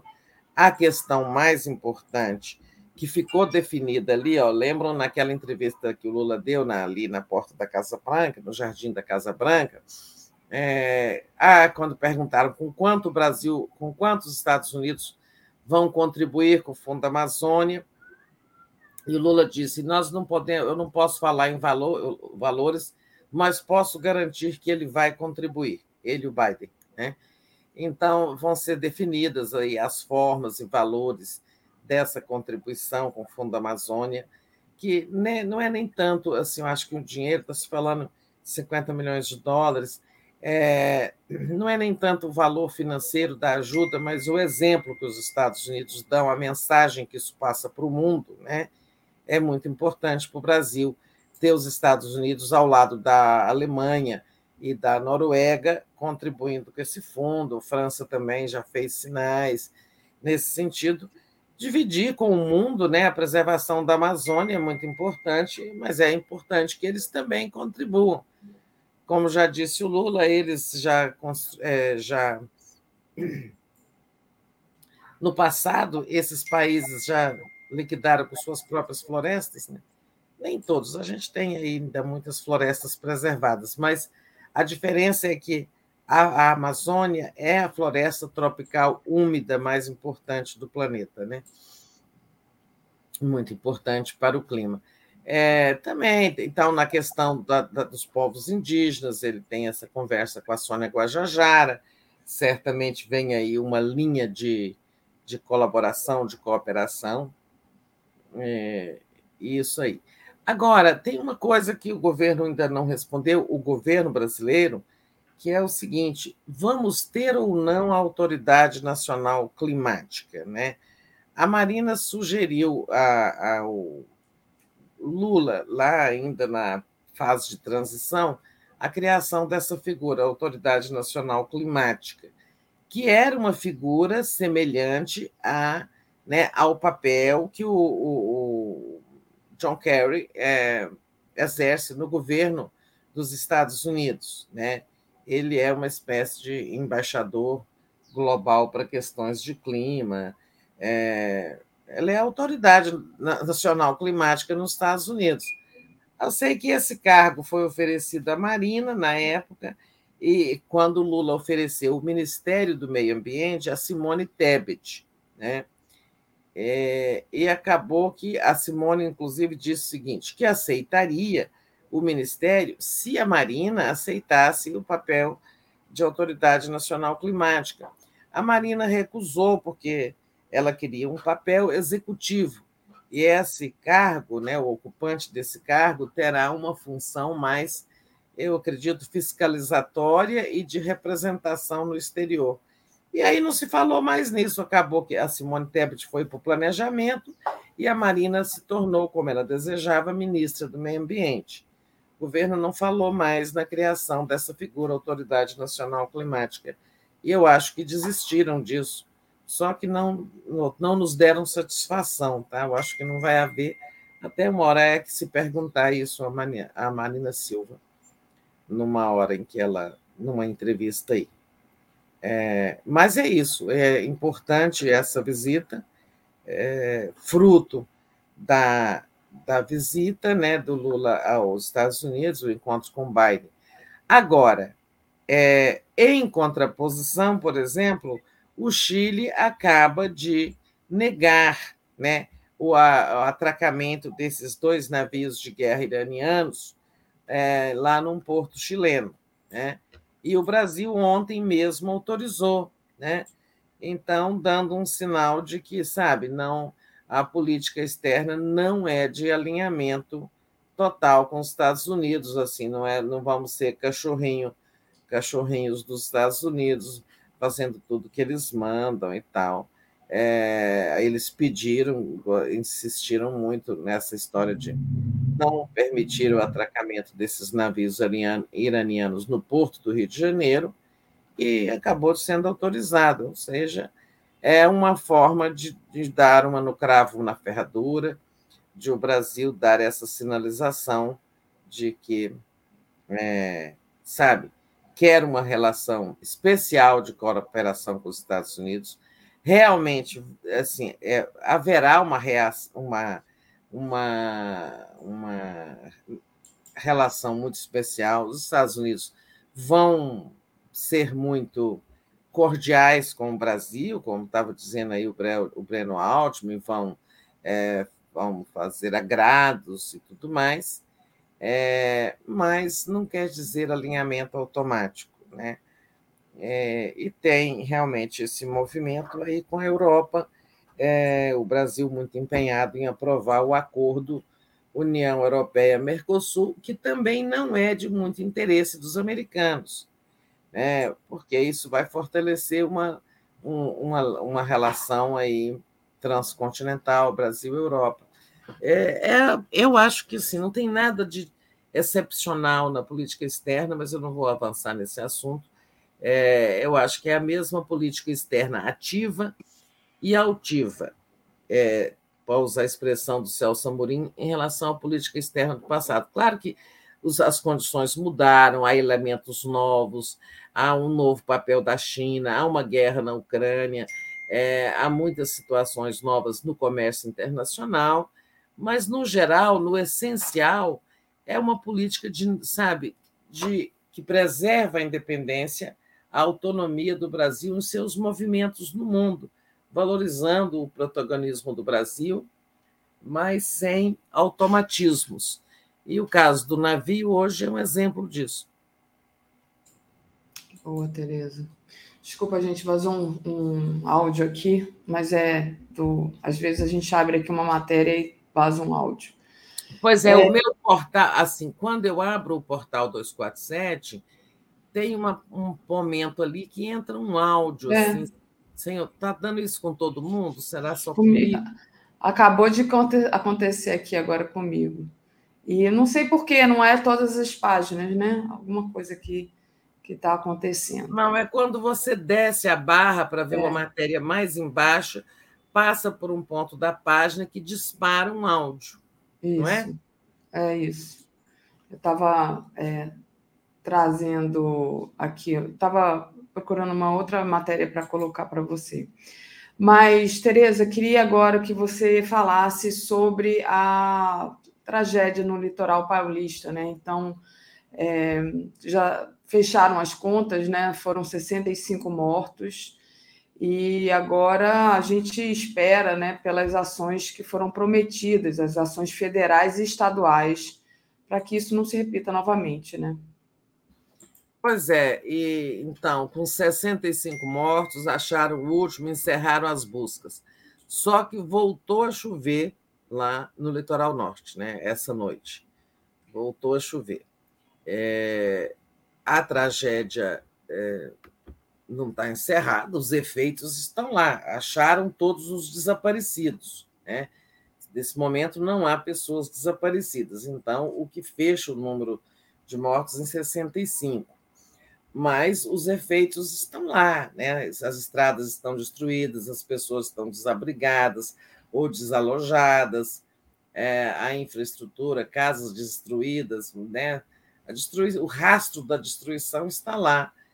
É, e esse é um segundo, é, uma segunda preocupação do presidente Lula essa semana, que as, é, como é que a, o governo federal ajuda lá, colabora com as prefeituras, com a prefeitura de São Sebastião principalmente, e com as é, e com o governo de São Paulo para acelerar né, essa, essa reconstrução, né? reconstrução da Rio Santos e de outras estradas é, estaduais, mesmo sendo estaduais, é, o governo federal quer ajudar ali na reconstrução. É, então, vamos ver como evoluem essas tratativas. Agora, tem o resto do país. Como eu já disse aqui, o Lula quer um plano nacional de prevenção de desastres naturais relacionados com chuvas, né? e isso implica em realizar obras em 60 cidades, entre capitais e cidades, é, e em 14 mil pontos. Né?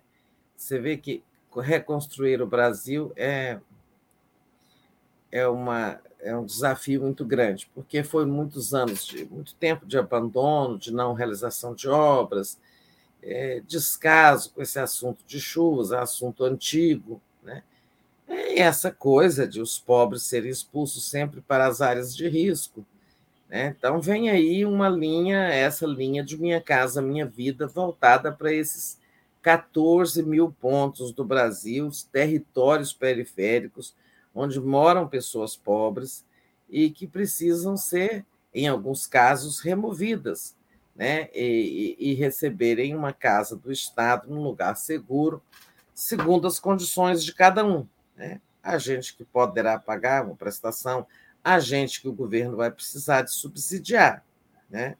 mas ah, é assim, tem que tem muito risco por aí.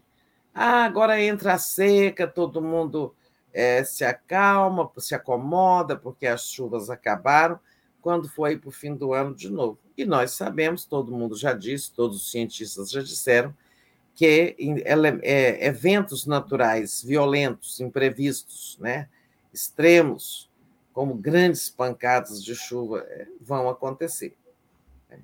É, esse é outro assunto do governo para essa semana. Bem, é, acelerar as coisas ali com São Paulo. Agora, não depende só do governo federal, depende muito do governo estadual. É, acho que foi um, um bom momento de grande solidariedade. Agora, solidariedade, muita gente doando lá coisas, dinheiro para socorrer e muita gente tirando proveito, né? Aquelas bobagens, aquelas coisas ridículas que a gente viu, gente vendendo água a 90 reais e tudo mais. Daphne? Opa! Eu, a Daphne deu uma caidinha. Voltei, é. voltei. É. Caí e voltei. É. Tereza, deixa eu agradecer ao Gilberto. Reduzam os juros em 6% e sobrará dinheiro para 10 milhões de casas para todas as áreas de risco, disse aqui o nosso querido Gilberto Cruvinel. E ele mandou um outro superchat anteriormente, perguntando se é possível entrevistar o Amorim sobre o voto na Ucrânia. Eu acho que é possível, sim. Acho que já deve ter até um movimento nesse sentido, Gilberto. Fernando Bai. Tereza, teu filho deixou escapar algo sobre o voto na ONU? Perguntou ele aí, querendo é, saber mais detalhes, Tereza. E... Não, ali, não. Meu filho trabalha lá, mas é, nem trabalha na área política, trabalha com meio ambiente e é muito reservado em, em, em contar coisas do que acontece lá, sabe? É, mas eu sei por fontes, eu tenho muita fonte na diplomacia, tá? Eu, eu tenho muitos, é, muito, muita interlocução é, com gente do Itamaraty. Esse voto foi negociado aqui no Brasil. Ó, Gilberto, eu vou falar sobre juros daqui a pouco, tá? Esse voto não foi uma invenção do embaixador Ronaldo Costa Filho, tá? É, que é o nosso representante, nem foi uma invenção do é, chanceler Mauro Vieira, né? Esse voto ele é uma orientação do presidente da República. As pessoas precisam entender isso.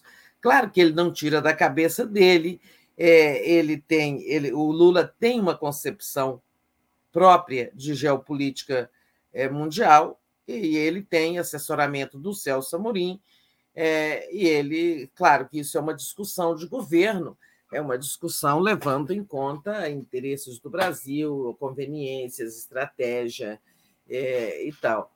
É, eu digo assim, olha, prestem atenção no comunicado conjunto que o Lula assinou com o Biden em 10 de fevereiro. Né? Naquele comunicado conjunto, já diz que os dois presidentes condenaram a violação do território ucraniano e já defender já esforços pela paz, alguma coisa assim, nesse sentido. Então, ali teve uma prévia da resolução, do apoio brasileiro à resolução da ONU.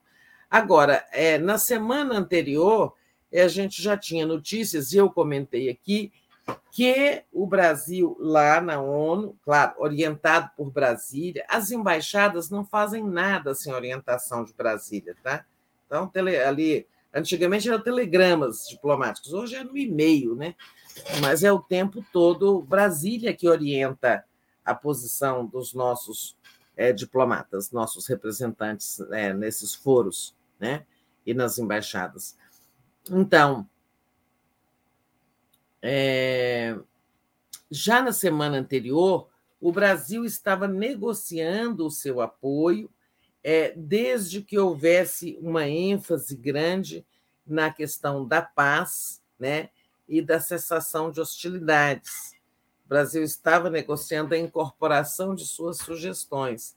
É, e o que eu vejo é assim: o Brasil entrou, apoiou essa resolução para se tornar uma voz ativa. O, voz, o Brasil, nesse momento, né, é um ator que todo mundo corteja na política internacional, é, e é preciso aproveitar o momento para se tornar voz ativa na, na, nas, nas, negociações, é, evoluindo, se tudo der certo, de acordo com a, a estratégia, a proposta do presidente Lula de que seja criado um grupo de países não, não envolvidos diretamente na guerra para negociar condições de paz. Né? Claro que isso não acontecerá da noite para o dia. Olha, continua em pauta a possibilidade de Lula conversar com Zelensky por telefone. Zelensky quer muito, né? Está até convidando Lula para ir à Ucrânia no meio da guerra. Imagina, nem todo mundo é Biden, mas que foi lá secretamente. E Lula não vai tomar uma posição. Essa sim seria de alinhamento. Mas se ele conversar com Zelensky também, não terá o maior significado, não significará alinhamento com a Ucrânia, que está contra a Rússia. O Brasil continua perseguindo um papel de protagonista na construção da paz. Né? É isso que eu ouço de outros diplomatas.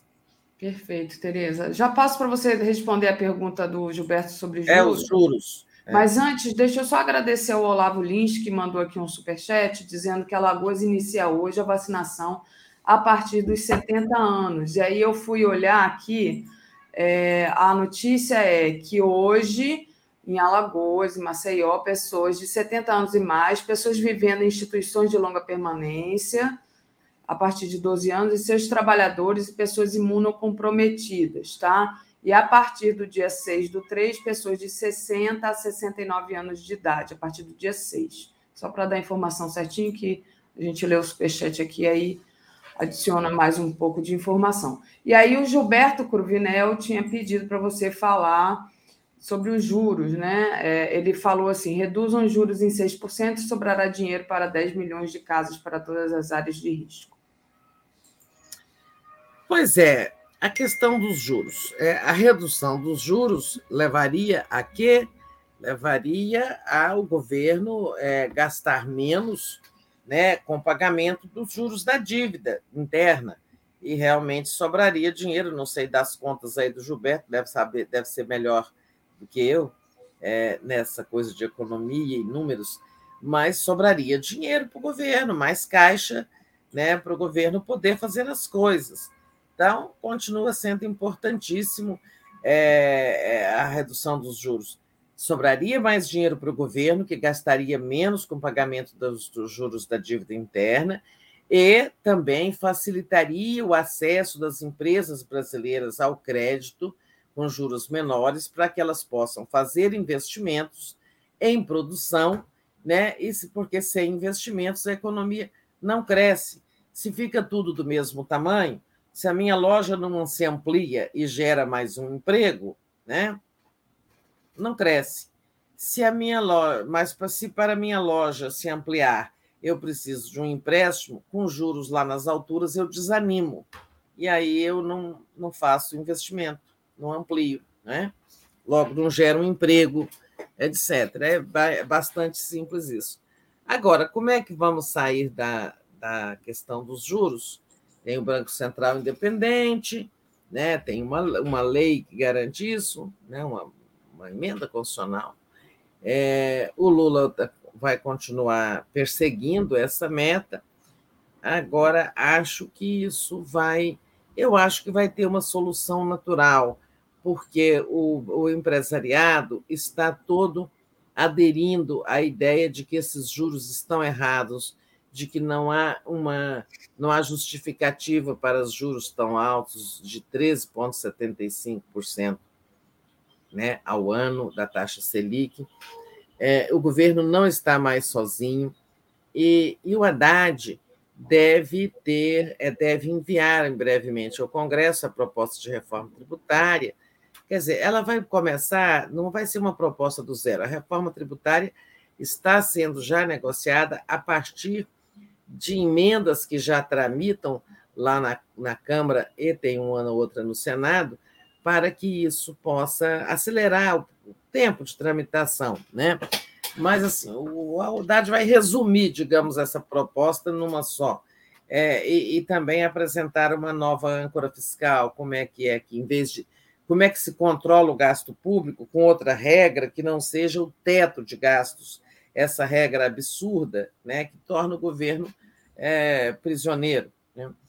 E quando isso acontecer, é, eu acho que o Banco Central, eu tenho a impressão que em 22 de março o Banco Central vai infletir para baixo a taxa de juros alegando que o governo está dando sinais de responsabilidade fiscal, de, de, de preocupação com as contas e tal.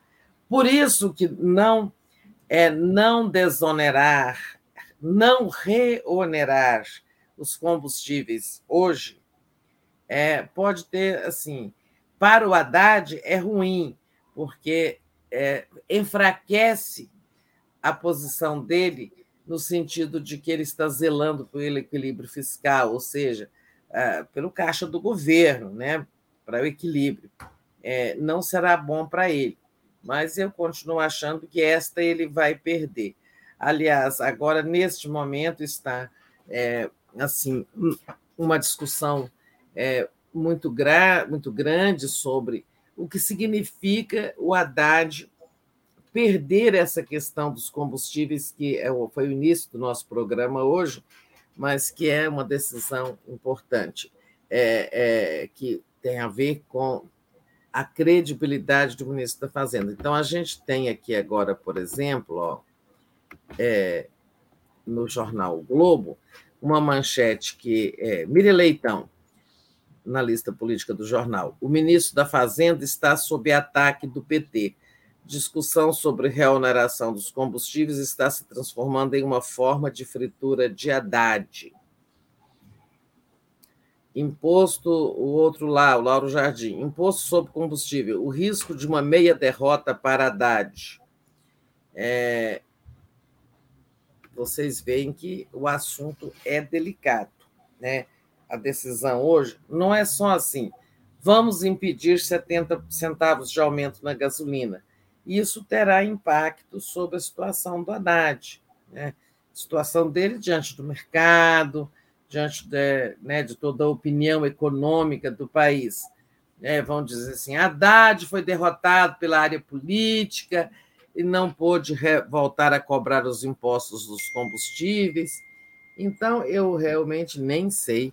É, eu até fiz uma previsão hoje de que acabaria sendo prorrogada a desoneração mais dois meses, mas não sei, porque o Haddad vai insistir na posição dele, que ela é importante, né? inclusive para obter a redução dos juros na próxima reunião do, do Copom. Tá? Ele já terá mais um argumento: olha, reonerei os combustíveis, corrigindo um erro do Bolsonaro. Né? Portanto, essa decisão de hoje é, eu acho muito imprevisível. E tem todo esse alarido aí em defesa do Haddad, nas áreas econômicas, aí, pensamento econômico. Muitos economistas, muitos analistas, jornalistas e tal, muita defesa da posição do Haddad. Que é assim, complicado, porque aí você olha a posição da Glaze, ela tem suas razões também. Né? Eu já não estou nem dando opinião desse assunto que é muito delicado. Eles que são ministros, eles que se entendam, né? É. Mas vamos aguardar e aí é, vamos ver o que vai ser decidido, que é. Porque realmente, se, se não for reonerado, né, continuar a isenção, gasolina barata, muito bom para o Lula, bom para todo mundo, mas vai ter consequências para o Haddad. Hum. Tá certo. É... Debilitação, digamos assim, sabe? Ele ficará mais vulnerável. Ah, ele não conseguiu restabelecer uma normal e necessária cobrança de impostos sobre os combustíveis. Não existe país no mundo onde os combustíveis não geram imposto para o governo. É, uhum. Sabe? Complicado. Essa, vai ficar prorrogando essa decisão errada do Bolsonaro toda a vida. Bolsonaro deixou várias armadilhas né, para esse é, governo. São os esqueletos do Bolsonaro que eu chamo. Que, que eles vão tropeçando nos esqueletos do Bolsonaro. Tereza, Congresso voltando a trabalhar, né, tem essa questão do governo buscar aliados em todos os, os partidos para formar sua base de apoio. Queria que você falasse um pouco dessa reabertura do Congresso e essa busca pelos aliados. Pois é, gente. Então, que mais cinco minutos para a gente falar disso. É, o Congresso vai voltar amanhã, é tempo de voltar a trabalhar, né? Até porque a gente está falando aqui que vai ter reforma tributária, vai ter votação da âncora fiscal, tem lá muitas medidas provisórias, tem vetos do Bolsonaro, tem outros projetos de lei, tem muita coisa para ser feita, mas está tudo parado. Vamos ver se amanhã vai aqui uma cobrança ao presidente da Câmara, ao presidente do Senado, para que eles é, avancem com a composição das comissões técnicas. Né? Aí tem briga, aí tem disputa. Né? Na Câmara, o PT já se garantiu a, a, pelo primeiro, esse, por este ano, para este ano, a presidência da Comissão de Constituição e Justiça, mas tem o PL bolsonarista querendo ficar com a Comissão de Fiscalização e Controle, que é uma comissão que fiscaliza muito o governo, que vive convidando ou convocando ministros para dar explicações, escarafuncha as contas, o cartão corporativo, etc., etc., vigia as licitações. Muito importante, que é papel do Congresso fiscalizar o governo, e o PL do Bolsonaro quer essa comissão para ficar fustigando aí o Palácio do Planalto. É, o PT não quer entregar, então tem uma disputa ali, mas o PL é o maior partido da Câmara, o PT e seus aliados de federação, PV e PCdoB, são a segunda maior bancada. É, eu acho que o PT não vai levar as duas, a CCJ e a fiscalização e controle ao mesmo tempo. E aí tem a disputa pelas outras, as outras as presidências de comissões, e o PT vai ter que fazer muitas concessões, porque está procurando formar uma base com muitos partidos, né? É, a gente sabe, né? Se o Lula não tivesse ganhado a eleição com uma frente ampla, a gente estaria sob o Bolsonaro, né? Vamos sempre nos lembrar disso. Se o Lula não tivesse ganhado a eleição, o Bolsonaro estava governando. O Lula só ganhou a eleição porque só ele poderia ganhar se conseguisse atrair para seu lado um pedaço do centro e da direita, que ele conseguiu. Agora tem que governar assim, né? com esta aliança.